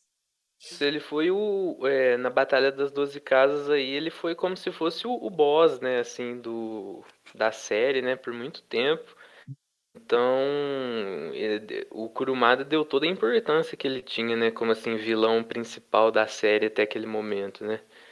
E ele só tacou poder no Saga mesmo. Ele manda para outra dimensão, ele taca galáxia na cabeça do cara, ele faz de tudo, né, então pô, se o cara tá com uma galáxia e te manda para outra dimensão. Pô, ele tem a gargalhada fatal do mal do Castelo Ratimbun, só que versão melhorada, né? Então, é a melhor gargalhada de toda a história de todos os animes do mundo que já existiram e que hão de existir. Enfim, não, e o fora é que o dublador dele é excelente, né? Aqui no, no Brasil, então, pô, palavras pro Saga. Roberto Pereira é um monstro. Eu tenho um problema aqui e estou indignado. eu estou indignado. O pessoal aí que ama o Chaka, que me perdoe, mas o Saga é muito, muito superior a ele. Em termos de feitos e, e momentos, ó. Ele começou derrotando lá o o Ares, né, no anime, porém ser corrigido na saga de Hades, onde ele derrota o Xion, o mestre do Mu, que foi retirado da lista de maneira equivocada na minha parte, etc, etc.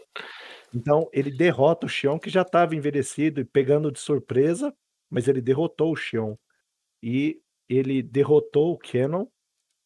E, assim, ele o Ikki derrotou o Shaka e quando foi lá brigar com ele, não deu resultado nenhum. O Saga amassou todos os Cavaleiros de Bronze. No final, sobrou lá, subiu um monte de gente. Subiu Aldebaran, subiu o Shaka, subiu Miro, subiu Ayori, subiu todos os cavaleiros que tinham sobrevivido de ouro, os cavaleiros de bronze, mais a Saori, mais uns outros lá. E ele falou: pode vir todo mundo que eu vou descer o braço em todo mundo tá lá no anime. Então o cara é muito louco. Não, você é... viu a cor que tava o olho dele na hora que ele falou isso, né? Não é à toa que ele tava falando que pode vir todo mundo. Então, poder de sobra ali para tudo aquilo. Acho que não, porque aí entrava a exclamação de Atena ali e tal. Mas na época não existia, aquilo foi muito poderoso. E o Saga não perdeu aquela luta, ele recobrou a consciência e ele acabou cometendo um suicídio, né? Ele se atacou ali usando a arma da Atena ali, né? É, o cetro lá, o barco. Então, ele não perdeu para ninguém. ele simplesmente, vamos dizer assim, desistiu. Ele falou: chega, recobrou a consciência e desistiu. Então o Miro afirmou, né? O Miro, cara do marketing, né? Sabe? Falou que ele era invencível. Então, assim, mesmo quando o Chaka colocou ele, porque ele não estava sozinho na luta. Ele estava com duas âncoras do lado, sabe? Me desculpe, desculpe pessoal de Aquário, pessoal de Capricórnio, mas ele estava com duas âncoras do lado. Então ele não pôde tirar ali a luta sozinho com o Chaka, mediu o poder, ele nem soltou a explosão galáctica ali. Ô Giliard, ele, ele tava igual o Rock Lee com o peso nos pés lá, né? Exatamente. Nessa luta contra o Chaka. Exatamente. Então ele tinha que se preocupar com os outros, ó, ele teve que resolver o problema da, da casa de gêmeos sozinho, porque os outros já estavam que nem barata tonta. Então tem todo esse problema. Ele é extremamente poderoso, ele é massivo, ele é o assim, em termos de poder absoluto, assim, e várias demonstrações, eu vejo é o Saga, o principal. O Shaka tem o momento dele, que vai ser falado depois, mas o Saga ali, a forma, e principalmente graficamente na, na saga do Santuário de Hades, aqueles planetas ali, aquilo é maravilhoso. Eles explodindo os caras, destruindo, ele é massivo. Saga é incrível. Eu não concordo com a lista aí, principalmente, mas ela é definitiva, então eu aceito ela.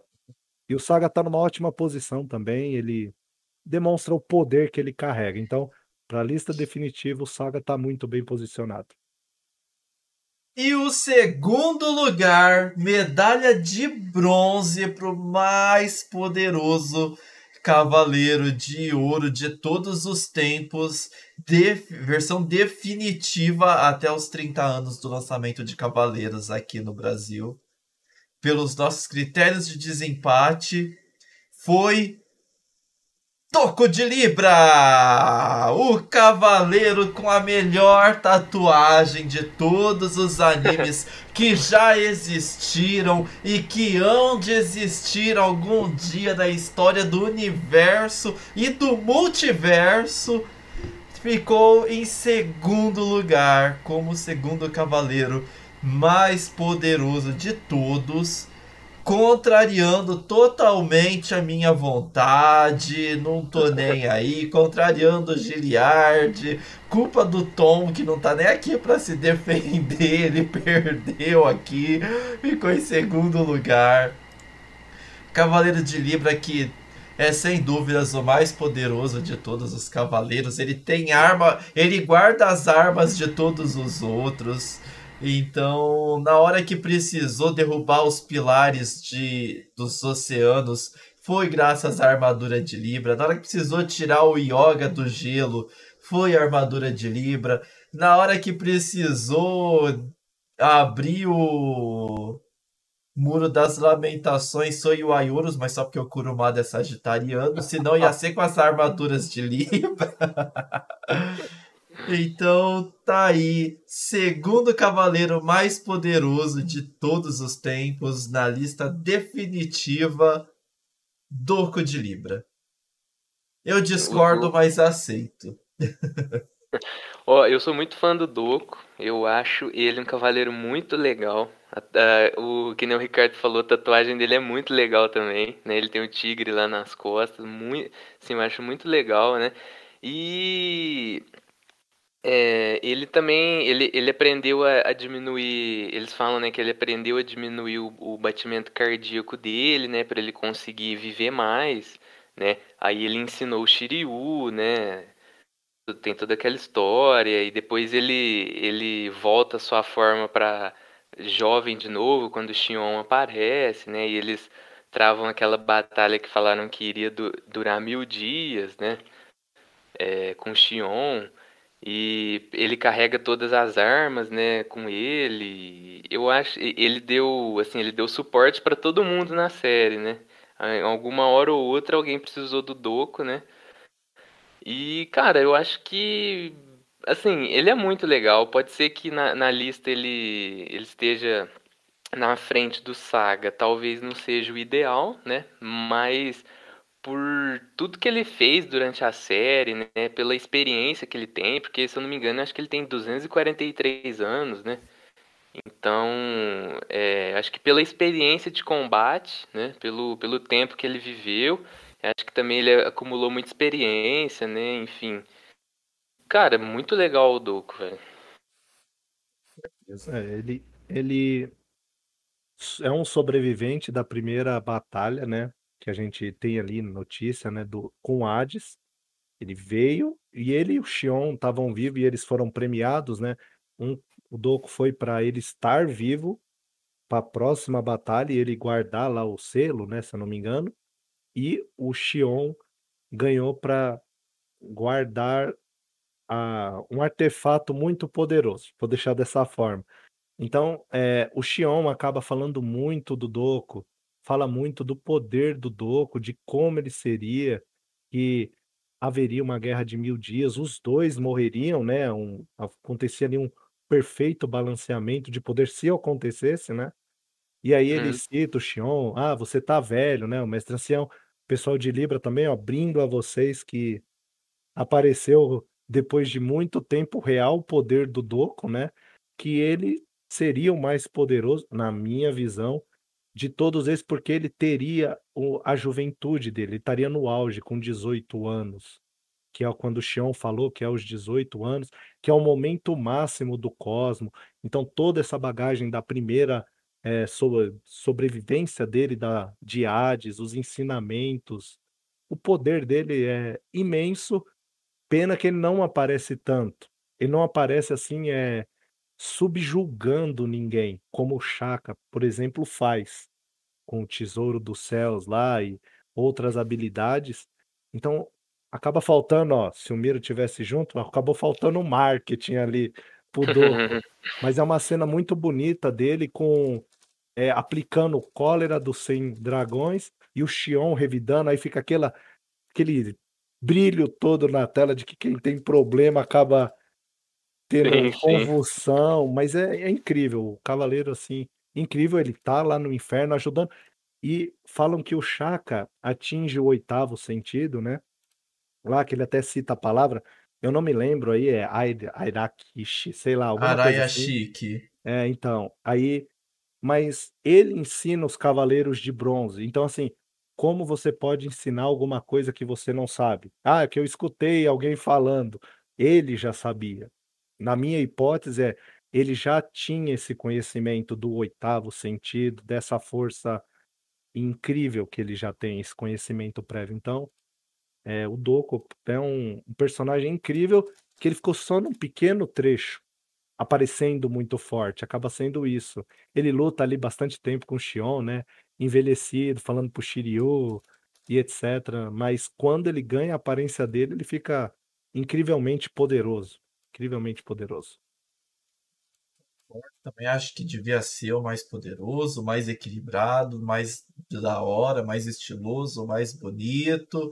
Ainda mais que ele é de Libra, né? Então, não, não, não devia nem ter essa lista definitiva, já que todo mundo já sabia que ele é o mais poderoso de todos. Mas a voz do povo é a voz de Deus, então ele ficou em segundo lugar, infelizmente, mas muito bom mesmo assim. Xion, cavaleiro de Libra, é o segundo cavaleiro mais poderoso de todos. Doco. Não, ah, não. isso, Doco de Libra. Tá vendo? Você, eu, eu, não consigo eu não consigo ficar um podcast sem dar uma bola fora. Meu Deus do céu.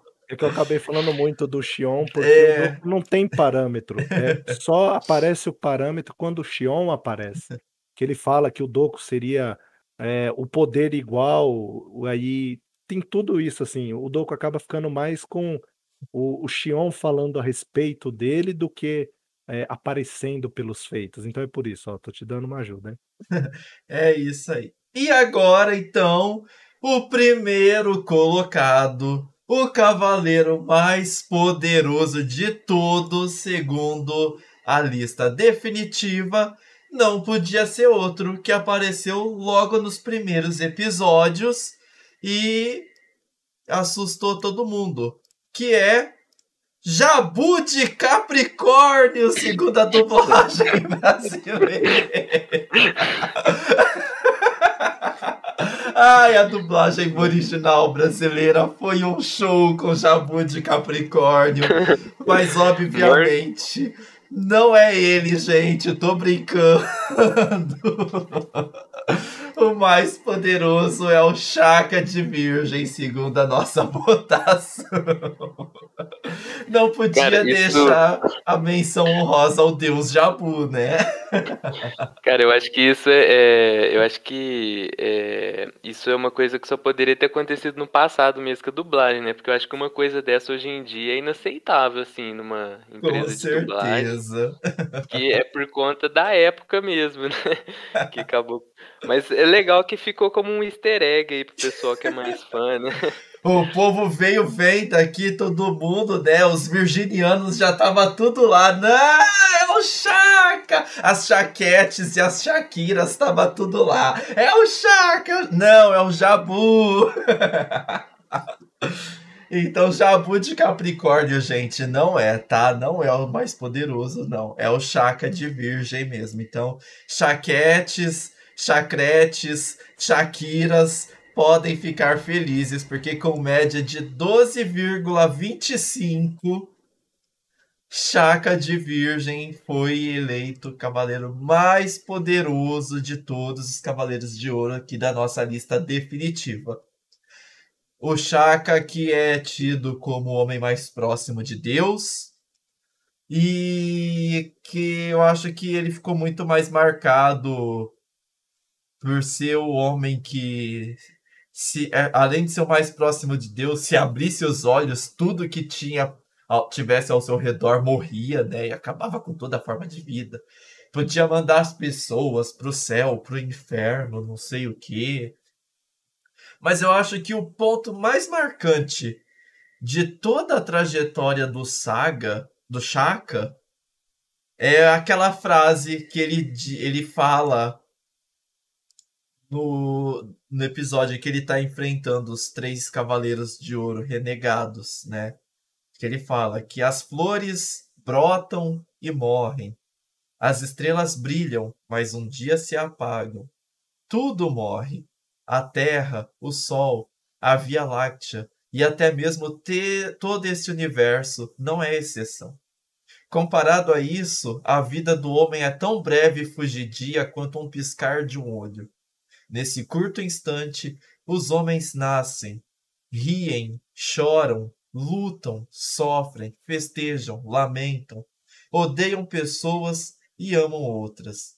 Tudo é transitório, e em seguida todos caem no sono eterno chamado morte. Então, eu acho que esse é o ponto mais alto, na minha opinião, assim, na minha percepção, do saga do Shaka no anime, no mangá dos Cavaleiros do Zodíaco.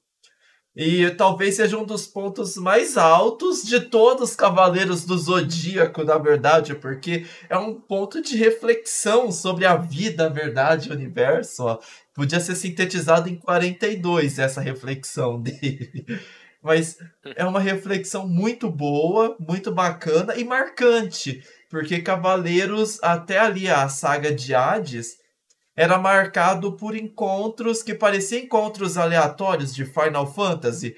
Que você tá indo, de repente, ah, eu sou um inimigo! Ah, você é um inimigo, pois eu vou acabar com você! e acabou. Então, assim, era encontro, apresentação e luta. E o Shaka, ele não conseguiu, embora tenha tentado dar um ressignificado para todos os combates, para todos os desafios, para todos os enfrentamentos e as dificuldades, né, que todos os cavaleiros passaram ao longo da jornada, que mimetiza a vida, né? É, o que todos nós passamos ao longo dos nossos anos de vida. Então, acho que realmente assim, é um dos pontos mais altos talvez a Paradox tentando atacar o Ryu, mas assim, dos mais sérios assim, do que parece que o Kurumada acertou muito bem foi esse discurso do Shaka. O resto a gente releva por nostalgia e só por nostalgia mesmo. Eu acho que o, o Chaka, ele é, ele é o cavaleiro que ele trouxe. Ele é muito filósofo, né? O, o Chaka. Acho que ele trouxe esse tom para a obra, né? De trazer uma filosofia, né? Tem aquela cena dele meditando, conversando com o Buda, né? E no caso, o Chaka, ele nasceu na Índia, né? Ele é indiano, assim.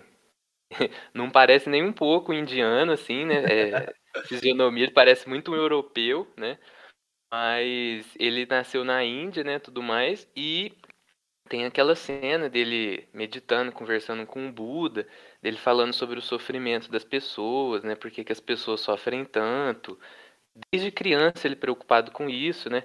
Então eu acho que ele traz esse tom de filosofia mesmo, de reflexão da vida, né, pro, pro Cavaleiros. E eu acho que não é só em relação ao poder, né? Eu acho que ele traz toda essa questão é, religiosa, essa questão sobre a vida mesmo, do que, do que é a vida, esse tipo de coisa.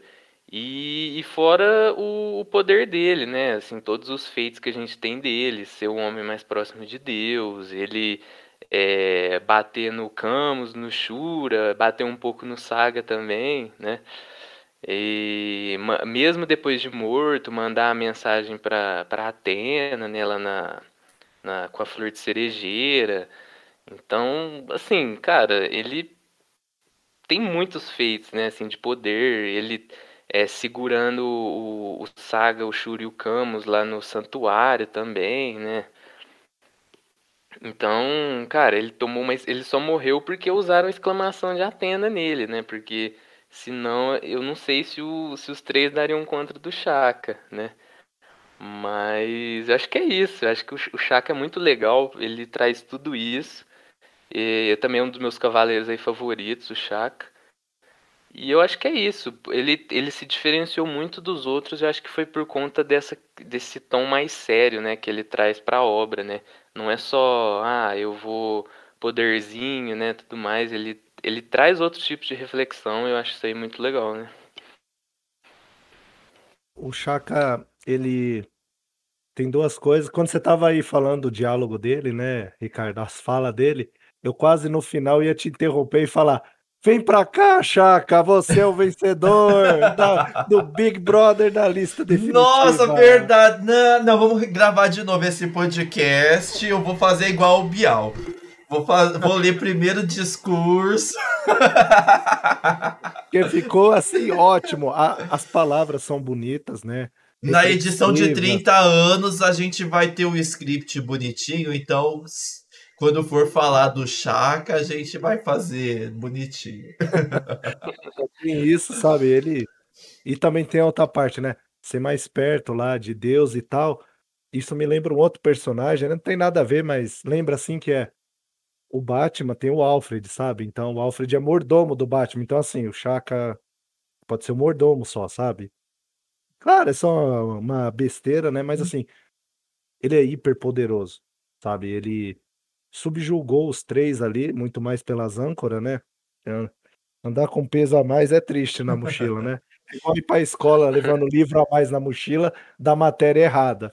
É o Saga passando ali, mas ele poderia ter liquidado. Se fosse para ser é, um momento ali, ele teria matado todos. Ele falou a única forma de destruir ele, entendeu?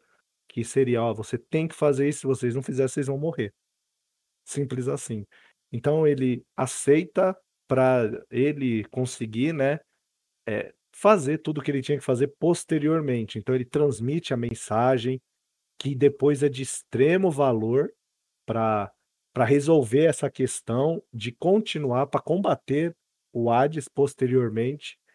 Então assim, ele tem um poder massivo, ele tirou esse poder, não sei da onde, porque com o Ikki, sabe, não tinha nenhuma fração desse poder e de repente assim ele veio com essas habilidades, sabe? Tem algum momento ou às momento... vezes o Ikki é mais poderoso do que ele, não sei. Da, daqui dois anos saberemos na lista definitiva final.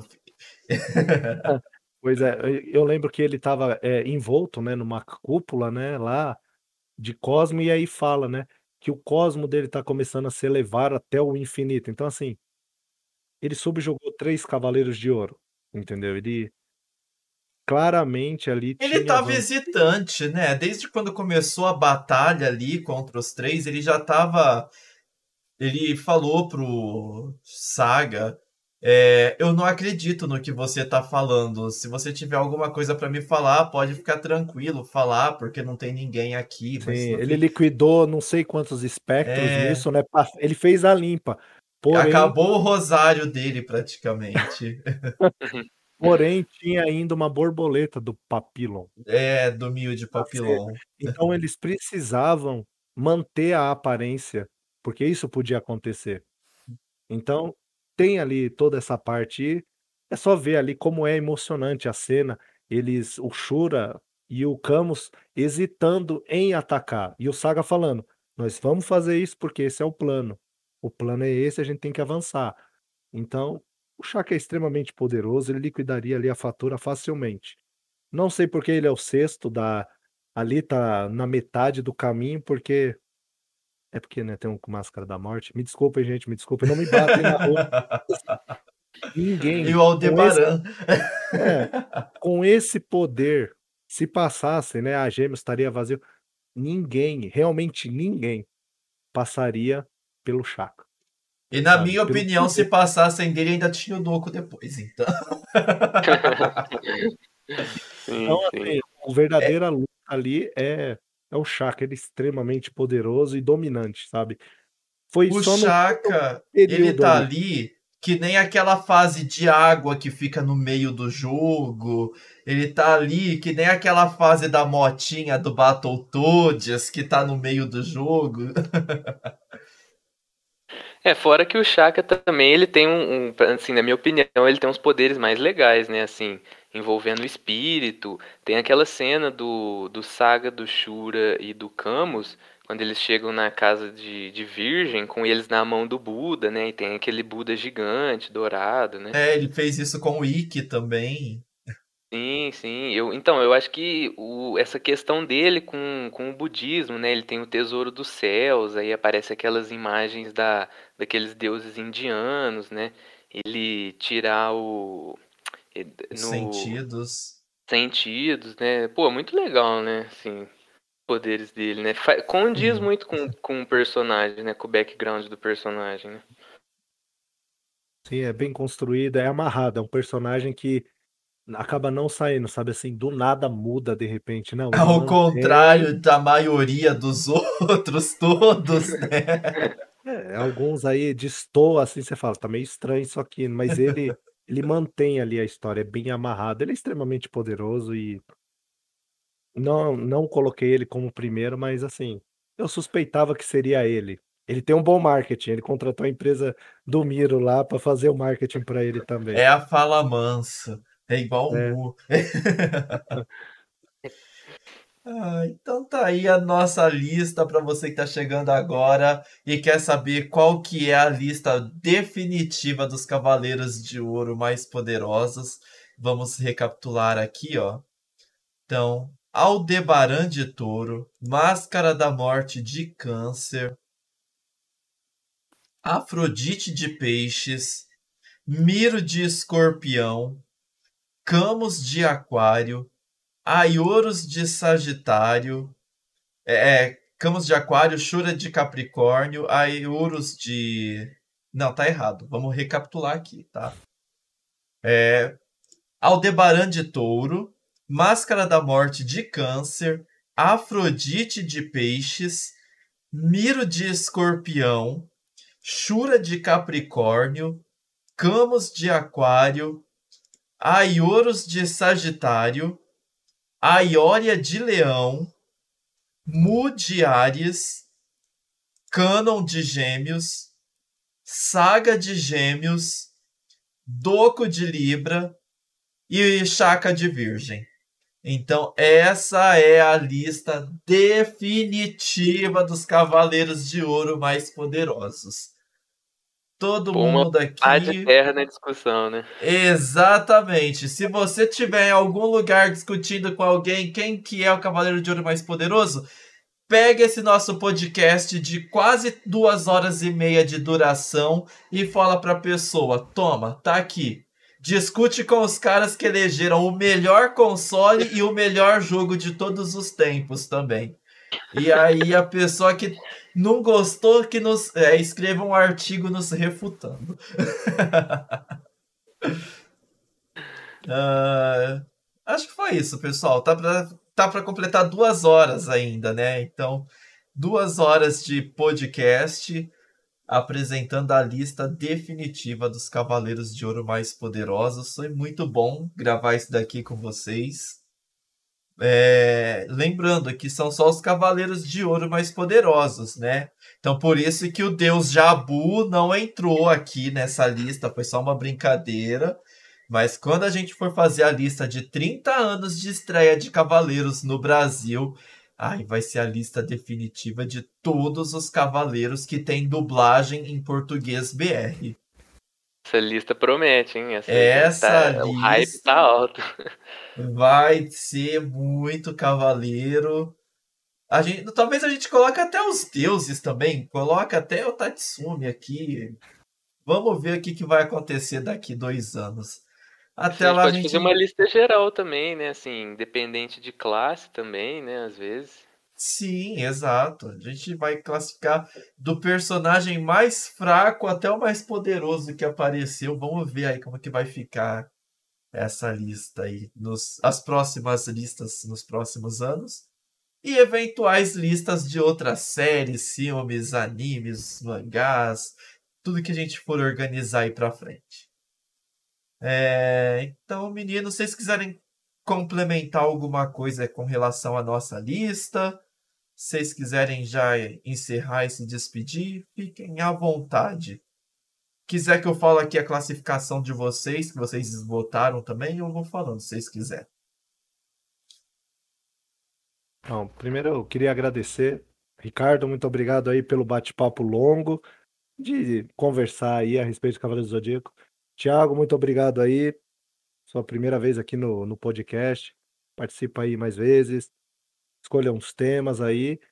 Se você não apanhar na rua, né? Porque, né, você sabe, né? o Cavaleiro Zodíaco tem um, uma legião de fãs, né? Ó, tô com 37 anos, lança sempre alguma coisa nova, eu vou lá, tento assistir, vejo se a história é boa, se está de acordo com aquilo que eu tenho de nostalgia, mais pela nostalgia do que lembrança. Então, é, mas este assunto dos Cavaleiros do Zodíaco, das sagas específicas lá, as 12 casas, Asgard, Poseidon e Hades, está encerrada não há mais direito a recurso nesse aspecto. Essa é a lista final. Então, agradecer aí. Muito obrigado a todos aí que ouviram, vão ouvir. Muito obrigado mesmo. E divirtam-se aí. Se tiverem alguma reclamação, façam para a gente. Quem sabe a gente não traz aqui para conversar tudo junto para entender os argumentos aí das mudanças que podem ser feitas, chaca mais para baixo, ou Doco mais para cima, ou inventar alguma, mudar a ordem. Não, o Saga não é tão forte. Enfim, muito obrigado aí a todos. Eu, Giri, e aí, Thiago? É, queria agradecer aí ao Ricardo, agradecer ao Giliard aí. Primeira vez aqui no podcast, achei muito legal esse tempo que a gente passou, né, para falar de Cavaleiros, né, que é uma série assim, é, abriu porta, né, para os animes, para os mangás aqui no Brasil, né? Então foi muito legal, queria agradecer a todo mundo, né? É, com certeza eu vou voltar mais vezes aí, a gente para falar de outros temas também. E foi isso, foi muito legal. É, eu acho que a lista ficou, ficou boa, a nossa lista. A lista definitiva aí, mas se alguém aí que estiver ouvindo tudo mais, tiver bons argumentos aí para falar com a gente, né? Quem sabe a gente não marca outro podcast aí com o pessoal para ver é, como ficaria essa lista tudo mais. Mas no geral foi muito legal, queria agradecer a todo mundo que acompanhou aí. Muito obrigado, tá, gente? E é isso aí, pessoal. Então estamos chegando ao final de mais um episódio do The Geekcast, o melhor podcast geek que você vai ouvir aqui neste canal. Agradeço aqui a presença do Giliard, do Thiago. Foi um prazer estar participando com vocês de mais um episódio. Esse daqui foi bem longo, provavelmente o mais longo de todos os nossos podcasts. E gostei da nossa lista, ficou muito boa, definitiva. Agora não tem mais discussão. Quem gosta de Cavaleiros do Zodíaco já sabe quem são os cavaleiros mais fortes. Os Cavaleiros de Ouro aí são quais são os mais fortes. E se você gostou desse nosso podcast, gosta de ouvir discussões, listas, de ter conteúdo geek a todo momento, não esqueça de seguir nossas redes sociais, nosso Twitter, YouTube, Instagram, Twitch, Facebook e até o TikTok. É só procurar lá por The Geek News. E se você gosta de várias notícias atualizadas e bastante opinião, Confira também o conteúdo do nosso site. Acesse lá thegeek.news. Se você quiser participar de outros podcasts ou mandar sua sugestão, manda um e-mail para gente para podcast@thegeek.news e lá você pode, inclusive, mandar a sua lista, a sua opinião sobre os Cavaleiros de Ouro mais poderosos. E aí, se tiver bastante participação de vocês, a gente joga as notas de vocês na nossa planilha aqui e recalculamos os resultados. Vai ser um prazer ter a participação de todos e se preparem para as próximas listas, hein? Acompanha sempre lá o nosso site que a gente vai estar tá postando os próximos conteúdos. Então, aproveito para me despedir aqui. Nosso episódio de duas horas, elencando os Cavaleiros de Ouro mais poderosos, vai encerrando. Nossa lista tá aí para vocês poderem se divertir com seus amigos. Um beijo, um abraço e até a próxima! Tchau, tchau!